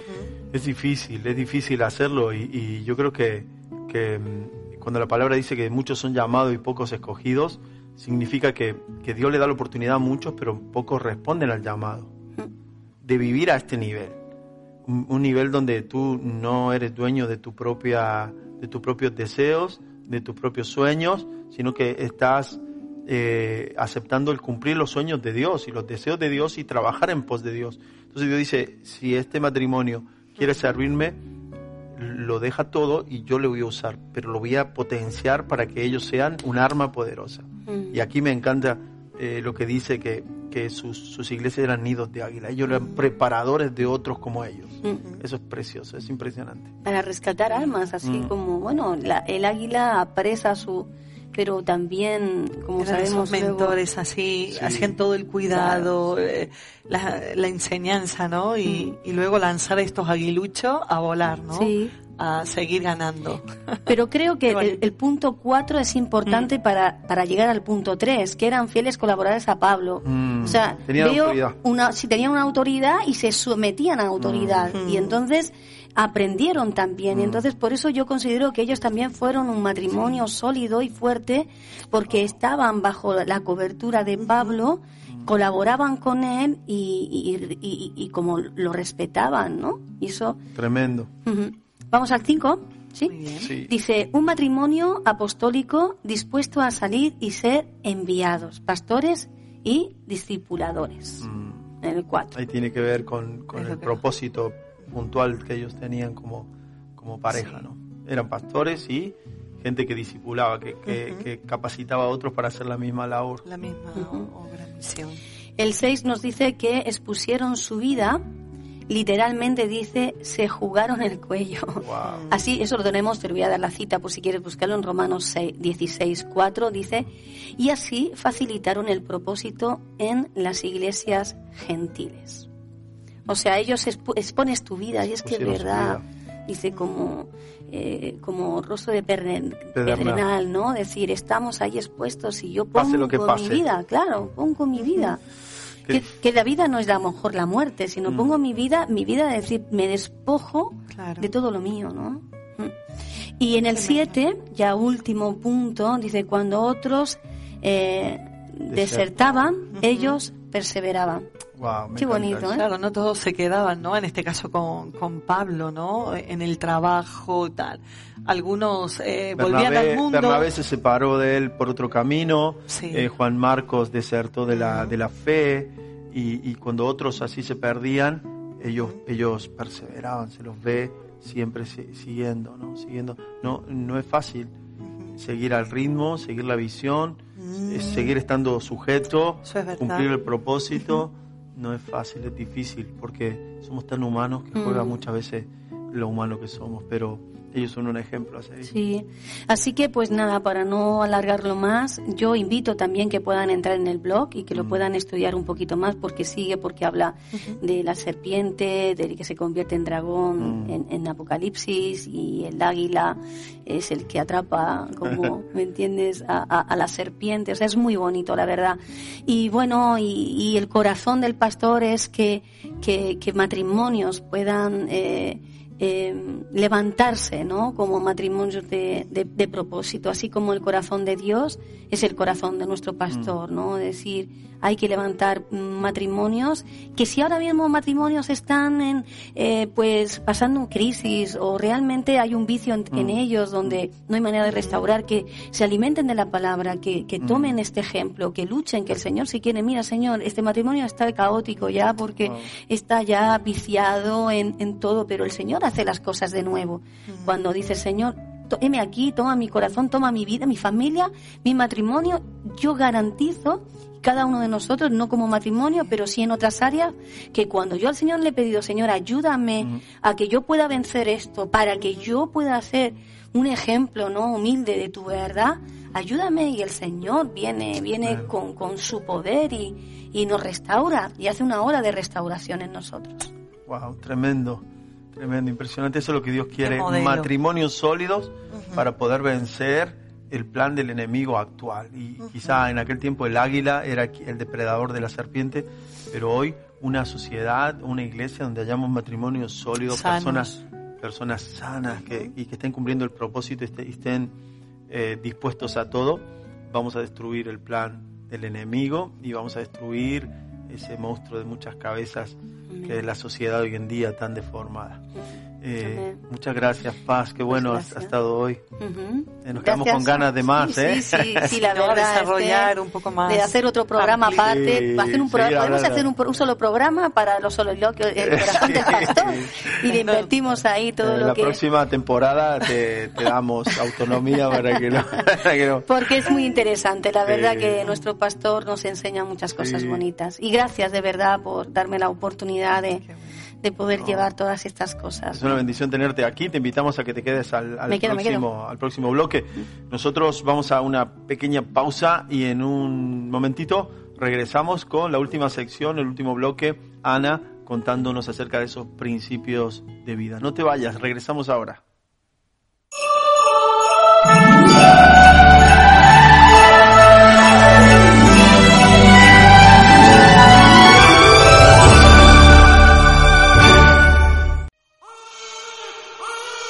Estrella que habían visto en el oriente los guió hasta Belén. Iba delante de ellos y se detuvo sobre el lugar donde estaba el niño. Entraron en la casa y vieron al niño con su madre María. Luego abrieron sus cofres de tesoro y le dieron regalos de oro, incienso y mirra, y se inclinaron y lo adoraron. Las mejores historias son las que sucedieron de verdad. En Radio Televisión Vida te contamos la historia que cambió el mundo y anhela cambiar tu corazón.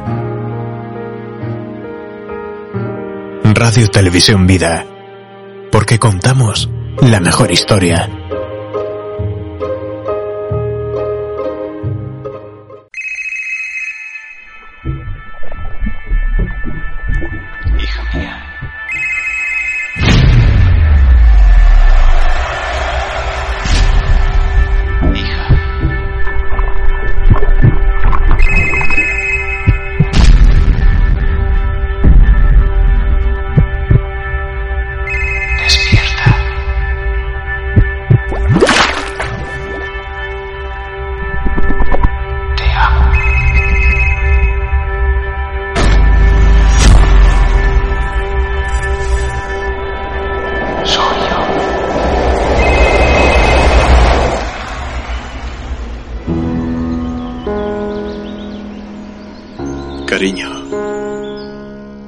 Soy yo. Papá, llevo tiempo sin verte. Llevamos tiempo sin hablar. Sé que no es fácil, que te sientes sola, asustada, pero soy tu padre. Y no hay nadie en el mundo te conozca y te ame como yo. Te echo de menos. Recuerdo cuando salíamos a pasear, cuando sonreías. Tú conoces el camino. No quiero perderte.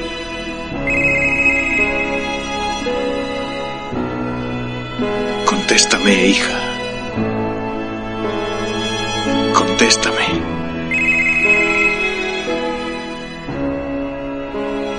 Eres mi tesoro.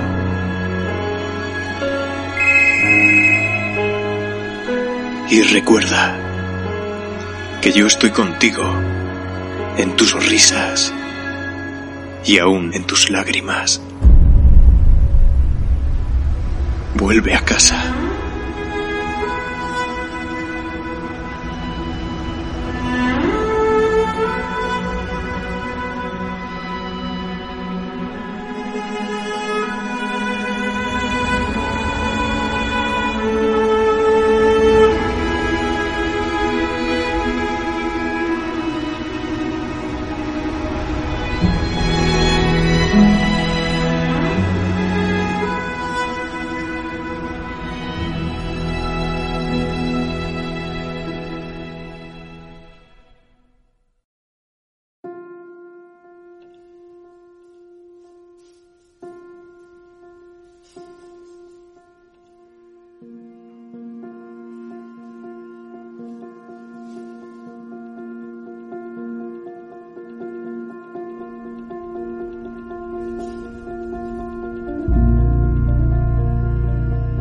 Llegó en la noche más oscura. A un mundo jadeante. Un lugar desierto. Llegó en la calma. A un mundo esperando. Como una sombra espera. Llegó aleteado. Ave de ocaso. Sus alas rompían aguas profundas, el llanto de sueños, el suspiro de almas. Llegó en ternura, en el murmullo del recién nacido, en el dolor de un corazón hinchado. Llegó como susurro, suave en las faldas de las montañas llegó en el canto de las estrellas. Llegó como la lluvia, inesperada, sin fijarse en los tronos, puños de hierro, obras grandes. Llegó como neblina, por la lágrima de la madre, el sudor de la tierra, el rocío en la telaraña en el establo. Llegó a los suyos. Mientras las manos se desdoblan, los brazos se extienden, los ojos se abren. Se despertó como una flor desenroscado, como flama en tinieblas. Y todo aquel que vio su luz entendió.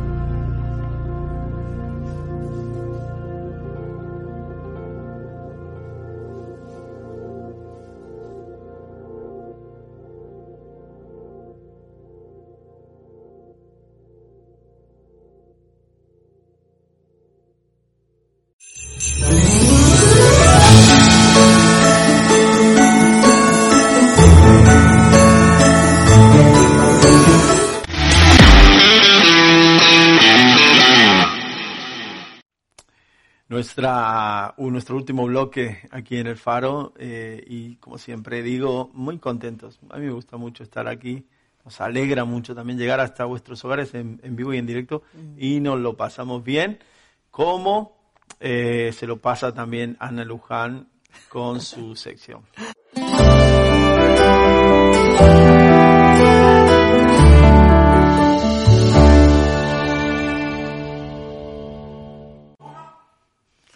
Así es, eh, como tú dices, Israel, pues estamos en el, en el último bloque y qué bueno eh, terminar de esta manera. Cada, cada sección que hemos compartido, chicos, eh, lo, lo, hemos eh, aprovechado, hemos sacado al máximo, ¿no? Eh, una enseñanza y desafíos que nos esperan al salir de aquí. Pero bueno, eh, en este último bloque, pues tenemos eh, un principio de vida de la cual estamos utilizando este libro que es eh, de, un pastor, eh, Charles Stanley se llama, eh, ya pues este pastor está, está hecho, ya, lleva una envergadura ministerial, así que es precioso poder extraer de aquí principios de, de, vida que nos ayudan, como decimos todos los miércoles, a mejorar, ¿no? A, a ir a más. Así que eh, nuestra, nuestro principio de hoy es tiempos de prueba. ¿Qué hacemos wow. en, en, en, tiempos de prueba? Yo ¿Cómo he vivido muchas adversidades y vienen, ¿eh? Y, y, y estamos, ¿no? en una ahí eh, intentando resistir, ¿no? Eh, soportar ese momento. Todos, ¿qué te parece? ¿Te parece que algunos en el, en el mundo en que vivimos pasamos pruebas o, o, que o a todos nos toca de alguna manera nos toca a todos ¿eh? todos caemos verdad todos caemos podemos reaccionar como la avestruz meter la cabeza debajo de la arena sí. y que no hace nada o reaccionar ante la prueba y, uh -huh. y bueno y tomar la, las riendas de, de la sí. palabra y de Cristo para eso, pero de ahí pasamos, no nos libramos ninguno. ¿Y tú? Digo que, que, claro que sí, claro que sí, todos, todos uh -huh. somos eh, probados, más desde, los hijos. Desde que yo te conozco, que sí. te acompaño, Ajá. Eh, hemos pasado, ¿no? no hemos pasado por muchas tormentas, por... Sí, pero hecho, eso nos ha forjado en el hombre y mujer que somos hoy en día. Sí, es, ¿verdad? Es, y seguimos. satisfacción que me queda, ¿no? Y es seguimos. estas canas aquí en la barba y en el pelo. Es que son por algo, ¿no? Son por son algo, por son, algo. no son por la vejez, ¿eh? soy muy joven ¿eh? todavía. Hay muchos no, que, por... que, que, piensan, ¿no? Y que, y que se creen de que la vida les sonríe, que todo. No, que los hijos de Dios no pasamos por ahí. O que los hijos de Dios no, no pasamos por diversas pruebas, dificultades, adversidades. Pero claro que sí. Eh, en algunos momentos de nuestra vida eh, nos enfrentamos a ellas. Sí. Nos enfrentamos. ¿Y qué es lo que, lo que puede cambiar? ¿no? Eh, eh el, el, pasarla y, y, al final eh, salir airosos, airiosos. Airosos. Vale. O eh, quedarnos en, eh, en, esa adversidad y darnos por vencido y sin duda no, no vamos a, no vamos a ver eh, el final, ¿no? Que, no, que nos esperaba si nos hubiésemos esforzado y hubiésemos resistido, ¿no? Para, para ese momento. Así que Mira, eh, un versículo que, que, nos va a apoyar y nos va a acompañar en este bloque. Eh, vamos a ir al libro de Primera de Pedro, 4.12, la Biblia de las Américas. Estamos utilizando esta traducción. Y dice así, amados, no os sorprendáis del fuego de prueba que en medio de vosotros ha venido para probaros, como si alguna cosa extraña os estuviera aconteciendo. Wow, es, es, eh, ¿Por qué te sorprendes? Es, un martillazo. ¿Por qué te sorprendes? no me dejas hablar, Ana. Yo sé que es tu bloque, pero déjame hablar, ¿eh? Me miras para que te diga algo, pero luego me, me respondes tú. ¿Eh? ¿Puedo, ¿Puedo, decir claro. algo? No, solo que es, es vamos a volver loco aquí al realizador. Eh, es un martillazo. Es un programa así. Sí, es un martillazo eh, este versículo porque mm. eh, todo, todo, ¿quién no se sorprende cuando está en un momento difícil? ¿Y quién no se pregunta por qué me está pasando uh -huh. esto? ¿O quién no se sorprende cuando, cuando viene una tras otra? Más los hijos de Dios que decimos, pero si Dios no está ahí cuidándome, ¿por qué me pasa esto? Sí, hay muchas preguntas. Ya está, ahora. Claro, hay muchas, ¿No? sí, hay, hay, muchas preguntas que, que, que, nos podemos hacer.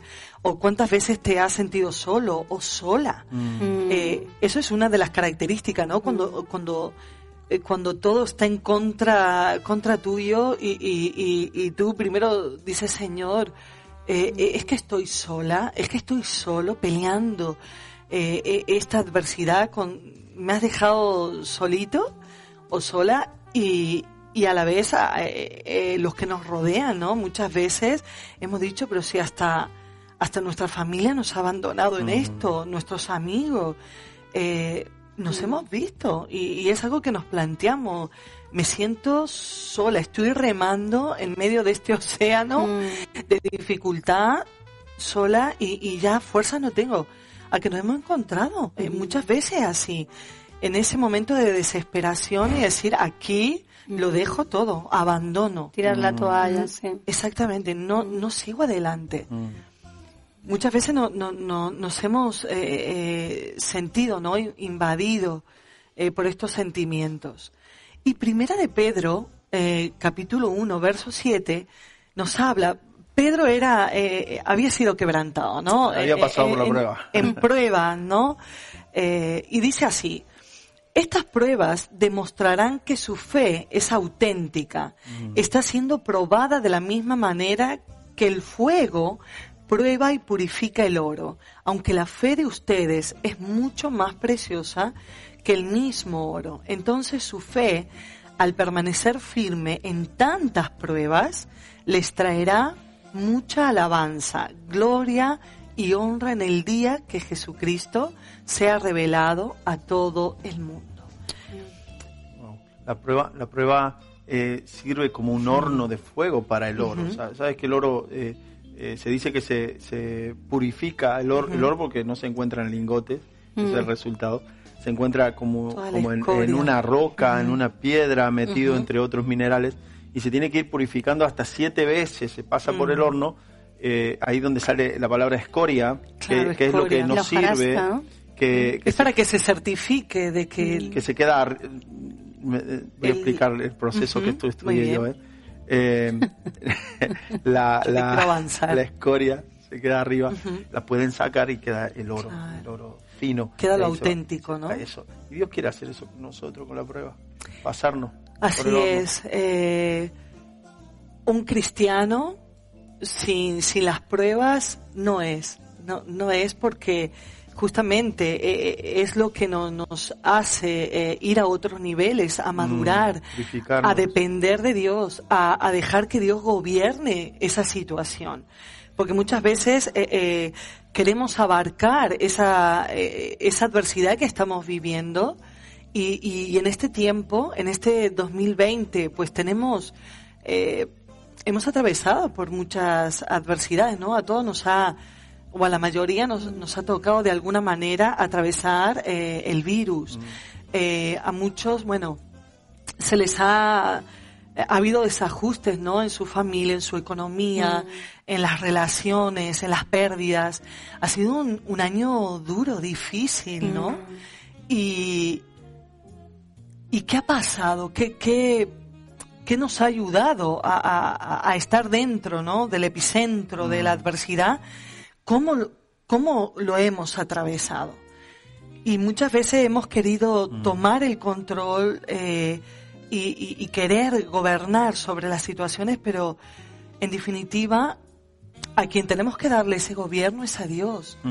Dios es el que gobierna. No nos tenemos por qué preocupar, sino que saber que Dios está en control, ¿no? De todo eso. Así que Él tiene que gobernar en, en- en esos momentos nuestra, nuestra vida. Y yo entender, porque mira, todo es un proceso también, y entender que la prueba es necesaria para el cristiano, porque eso es lo que nos va a hacer entender luego las pruebas, entendiendo de que yo he nacido de, del vientre de mi mamá, como dice, en pecado, tomamos formas, costumbres, y el Señor nos quiere perfilar, nos quiere hacer a su imagen y semejanza en el interior, es decir, parecernos como a nuestro hermano mayor. Y es necesario, porque solo en la prueba, pero llegará un momento que, que no debemos de- desanimarnos, llegará un momento de que ya se dice menos, ¿por qué, Señor? Siempre me toca a mí, ¿por qué? Ah. Sino entender y decir, Señor, tú, tú vas a sacar lo mejor, ¿no? Es Porque verdad. ya lo único que dijo en, en la Biblia no nos dijo de que no iba a ser fácil, sino el mismo Pablo le dijo que eh, le iba a demostrar lo que era sufrir por amor a él, ¿no? Claro. Y no es porque Totalmente. el Señor sea malo, sino voy a sufrir. ¿Por qué? Porque el Señor me va a bendecir en ese sufrimiento. Aparte en esto está, eh, o sea, conlleva, ¿no? El eh, asumir que vamos a pasar por muchas, muchas pruebas en esta vida y, y que no nos sorprenda, ¿no? Que, que, a ver, ¿por qué? ¿Por qué te cuestionas, no? Como decías. O que viene la queja, ¿no? Eh, en vez de decir, qué difícil se nos hace. eh, somos más prontos en quejarnos que alabar a Dios en medio de una dificultad. Lo primero, por, por nuestra naturaleza, eh, lo que hacemos es quejarnos, como decía eh, Paz. Eh, pero ¿por qué me toca a mí? Es que ¿acaso era necesario esto? Lo si yo ya lo tengo, yo ya lo tengo zanjado esto en Mm. esta área. ¿Por qué a mí me toca? Y sin embargo es porque Dios algo quiere sacar. y darnos, darnos su forma. Mm. Sabes que cuando eh, estaba en, en el secundario, estudié Mm. en un colegio técnico y, en- y allí te hacen, eh, tienes extraescolares de, de, de diferentes eh, áreas, de mecánica, electricidad, y trabajábamos el, el hierro en tornos y comprábamos una barra de hierro cuadrada, con forma cuadrada, y la teníamos que hacer eh, cilíndrica Wow. eh, para hacer un martillo, por ejemplo, se hacía. Y eso es un torno que va, va girando a muchas revoluciones y luego una, una, una punta le va, le va robando, le va cortando y le va dando forma y, y hay que pasarla. Y hay diferentes cuchillas que, que trabajan la madera y el, y el hierro. Y le, y le da forma, ¿no? Imagínate que ese material se Mm. quejase y, y me mirase en algún momento o mirase al tornero y le diga, oye, ¿por qué me está, me hace daño? Me está quitando, tenía una forma. me está quitando la forma, ¿por qué me haces esto? O, o la vasija en las manos del alfarero que diga, oye, ¿por qué me has quitado ese trozo de barro de ahí? ¿O por qué me, me ha- me has hecho más, más esbelta o más delgada? Mm. Eh, pero es Dios dándonos la forma. Las pruebas son para eso.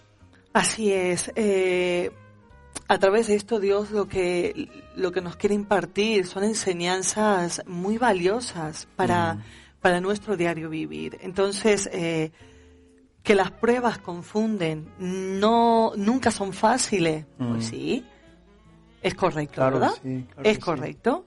Claro que nos pueden confundir, de decir, eh, eh, pero yo creí que ya, ya había pasado eso, porque otra vez eh, vuelvo a estar con lo mismo? No sé, preguntas que uno se hace, ¿no? Eh, frente a esa, a esa prueba. No son fáciles tampoco. eh, eh, claro que no son causa de, de alegría lo que, lo que muchas veces estamos viviendo en carnes propias. No nos produce para nada alegría pero sí que Dios puede eh, estar en perfecto control sobre esas cosas. A Dios nada, como decíamos al principio, nada se le escapa. Eh, no es que Dios nos ha descuidado un momento para atender otra emergencia. Eh, por allí, ¿no? En alguna parte, sino que Dios eh, está las 24 horas con, conmigo, contigo, y, y quiere ayudarnos. Y claro que necesitamos, si, si las, las estamos atravesando es porque Dios las permite.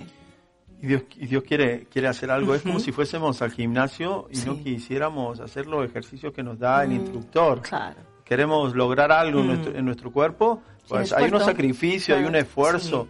Y las pruebas eh, tenemos que verlas así, como que Dios quiere, está, está forjando algo en nosotros, que, la ten- lo tenemos que llevar a, a cabo y sacar de nosotros. Hay capacidades preciosas en nosotros de valentía, de, de- de heroísmo, de, de autodisciplina. Eh, cuando uno va al gimnasio se tiene que autodisciplinar, se tiene que En, el, en todo, en la alimentación, en, en la rutina. en la rutina. en Fíjate todo. lo que no, mm, algo más que podemos sacar. Dice Dios pone límites a todas las adversidades. ¿Qué quiere decir? O sea, ¿la voy a tener toda la vida? No. Bueno, hay algunos que tuvieron ese aguijón, como Pablo, ¿no? Mm. Eh, para, para no enaltecerse, para, para siempre estar humilde, ¿no? Por la grandeza que, que, que- que tenía depositada en su vida, ¿no? Que le Mm. portaba eh, de Dios. Él no castiga por gusto. Si aflige, se compadecerá. Mm. ¿eh? Así que este principio, Dios pone límites, límites a todas las adversidades. Lo podemos ver en Lamentaciones, capítulo 3, 31 al 33, los versos. Así que es un tiempo, es un tiempo, no para siempre. Y Dios eh, no es que le dé gusto, él, él- él no disfruta, sino que se aflige también, se compadece por nosotros, pero nos acompaña, ¿no? En, en- en ese tiempo. Así que él pone límite. Mira la vida de Job también. Le puso un límite, ¿no? No tocar su vida. Pudo perder muchas cosas, pero luego Dios restituyó, dio otra vez, ¿no? Alegría, eh, para que él se gozara, para que él disfrutara, ¿no? Eh, así que todo tiene tiempo. Luego, la adversidad es el instrumento utilizado por Dios para infundir también piedad en otros. ¿Mm? Así que lo que eh, a nosotros se nos permite vivir, eso nos va a ayudar luego Ser piadosos. Es, a ser piadosos, a comprender, a acompañar también a nuestro hermano, a nuestra hermana en ese tiempo.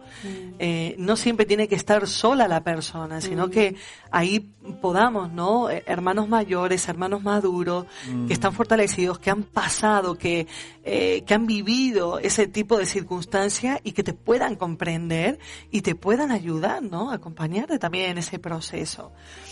El cual eh, también en, en- en ese momento, eh, eh, la prueba como ese instrumento ¿no? a nuestras vidas, mira lo que hace, forja eh, eh, el carácter, lo, porque al ponerlo a prueba, lo forja, Forja. ¿eh? y se refleja también lo que hay en nosotros. eh, eh, ¿Cuál es mi respuesta a esta a este momento no difícil y crucial de, de mi vida? Nos examina, nos ¿Cómo? mide. ¿no? Exacto. ¿Cuál, cuál va a ser esa respuesta? ¿Cómo yo eh, estoy lo suficientemente fortalecida, fortalecido para, para ir hacia adelante, atravesar esta, esta situación? Wow. ¿eh? Y otra, la adversidad ocurre en los detalles en los que más confiado nos sentimos.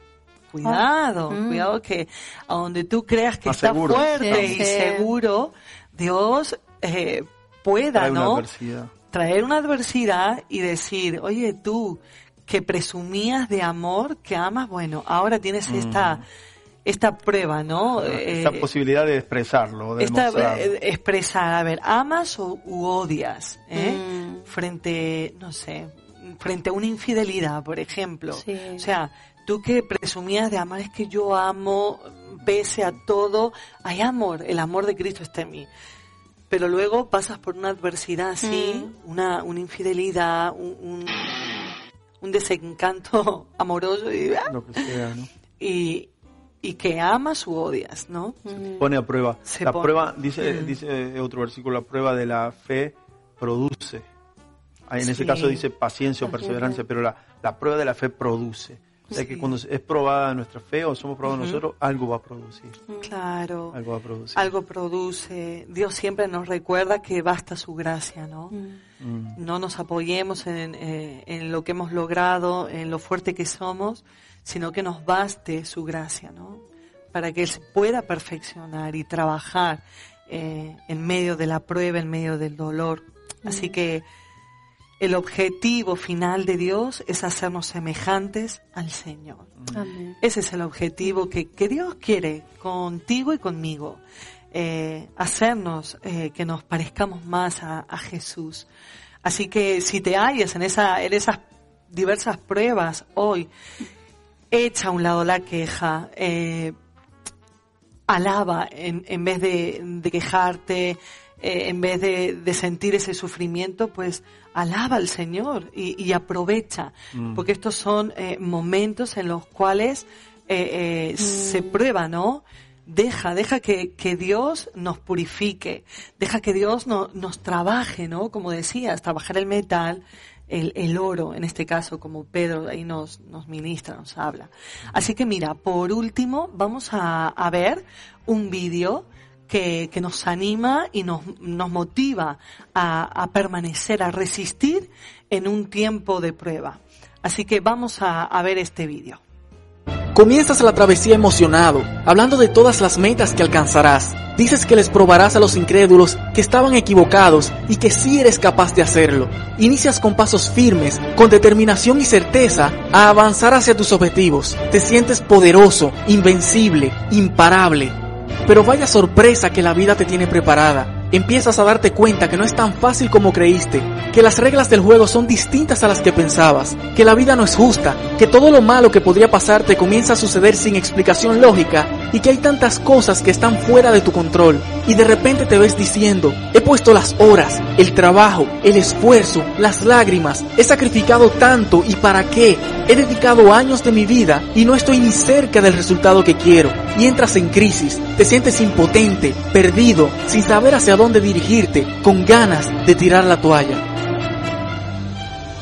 Pero adivina qué, la vida te hace un gran favor derribándote al suelo, porque aunque te sea difícil de creer, no estás preparado para lograrlo. Tu verdadero carácter se refleja, se pone a prueba y se forja en los momentos más difíciles. No importa lo talentoso que seas, ni lo preparado que estés, el peso de la inesperada decepción te hundirá mil veces hasta que aprendas lo que realmente es importante, hasta que cultives en ti paciencia, humildad, coraje, disciplina, innovación, apreciación, servicio, fe y demuestres que realmente lo mereces. Así que resiste, porque el dolor es vida y está ahí para enseñarnos a valorar su ausencia. Es inevitable sentirlo. La pregunta es, ¿cuál prefieres? ¿El dolor del éxito o el dolor del arrepentimiento? Al final de tu vida no te lamentarás de lo que hiciste, sino de lo que no te atreviste a hacer. El peor enemigo de lo mejor es lo bueno, porque es donde te estancas. Agradece estar inconforme y preocupado y usa esa valiosa energía para impulsarte hacia adelante. Si fuera fácil todos lo hicieran. Si buscas sobresalir, tiene que ser difícil, porque las oportunidades solo nacen cuando la mayoría cree que no tiene la capacidad de aprovecharlas. No le tengas miedo a los obstáculos, tenle miedo a toda una vida de cobardía y sueños frustrados. La cima está reservada para los valientes que están dispuestos a enfrentarse a sí mismos.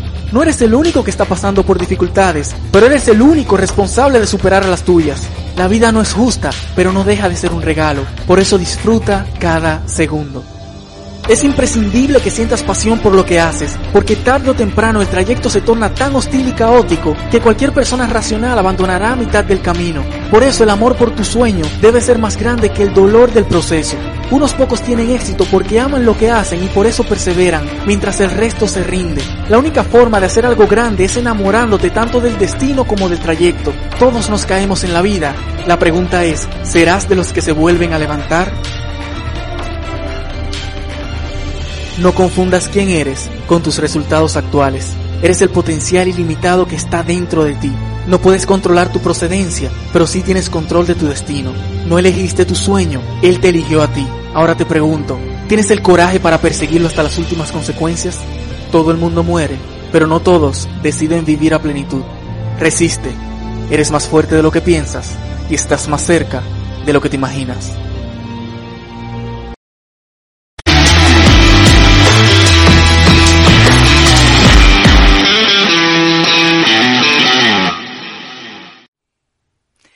Aprecio. Pues en el momento que, que yo lo vi, digo, qué bueno, ¿no? E, el, el sentirnos así como, como esa imagen del águila, ¿no? Poder eh, planear en el aire sabiendo de que todo, ¿no? Dios lo, todo lo que hace coopera para bien en nuestras vidas. Así que eh, tienes que avanzar, tenemos que, que avanzar eh, frente a las dificultades sin temor, porque hay algo que nos está esperando al final de esta prueba y es una bendición del Señor y es ir a un nivel más. Así que eh, Dios nos impulse y nos ayude en estos tiempos eh, difíciles que podemos atravesar. No estás solo, sino que Dios es quien eh, está sobre ti y el cual te puede ayudar en este en este tiempo. Así que no temas eh, hazle, eh, pelea, resiste y, verás que, Dios nos tiene esperando ahí un, un galardón, ahí un premio por haber resistido, ¿no? Así que, pues nada, hemos concluido. Yo en este bloque ya me despido y, nada. Eh, bueno, Ana. Que pudiésemos aprovechar, ¿no? todo lo que hemos dado en este día el, el, eh, has terminado ahí con este vídeo que ha sido un chute de ahí de tú puedes, vamos allá. con el Señor dice que, que, todo lo podemos motivacional. En, todo lo podemos en Cristo mm. que nos, nos fortalece. Y nosotros queremos ya concluir también el, el, programa de esta manera. Nos quedamos con ganas, siempre nos quedamos con ganas de más. Estaríamos aquí toda la tarde con vosotros, pero porque tenéis que comer vosotros, os dejamos ya. y, y bueno, ha sido una bendición, ¿verdad? Estar hoy. Sí, ha sido pues como siempre una gran bendición y, poder irnos con las piras puestas porque como matrimonios, como jóvenes y como todo, o sea, hoy hemos tenido un alimento para y una palabra tremenda para, para empezar a poner por obra. Y que todo va vinculado. Y ¿eh? creerla, ¿eh? Y creerla, como decía Pablo, que estemos gozosos en diversas pruebas y entender que la prueba va a ser buena para, para nosotros, aunque duela dolerá, pero mm. producirá el gozo, Que, es lo que tiene que sacar ¿no? de nosotros. Anima La, nos anima la palabra a estar con gozo cuando, cuando estemos en, diversas pruebas. Así que si usted está con algún problema, alguna circunstancia, aférrese al Señor. En el primer bloque hablamos de adorar a Dios, reconocer quién es el Creador.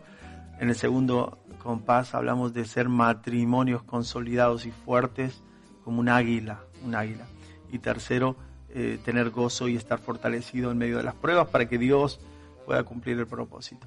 Pues ese ha sido el mensaje hoy, ha sido la luz que este faro ha, ha, ha, ha iluminado, ha, hecho encandecer hacia todos vosotros. Gracias por haber estado ahí del otro lado. Os mandamos un fuerte abrazo y hasta el próximo miércoles. Dios os bendiga. Adiós.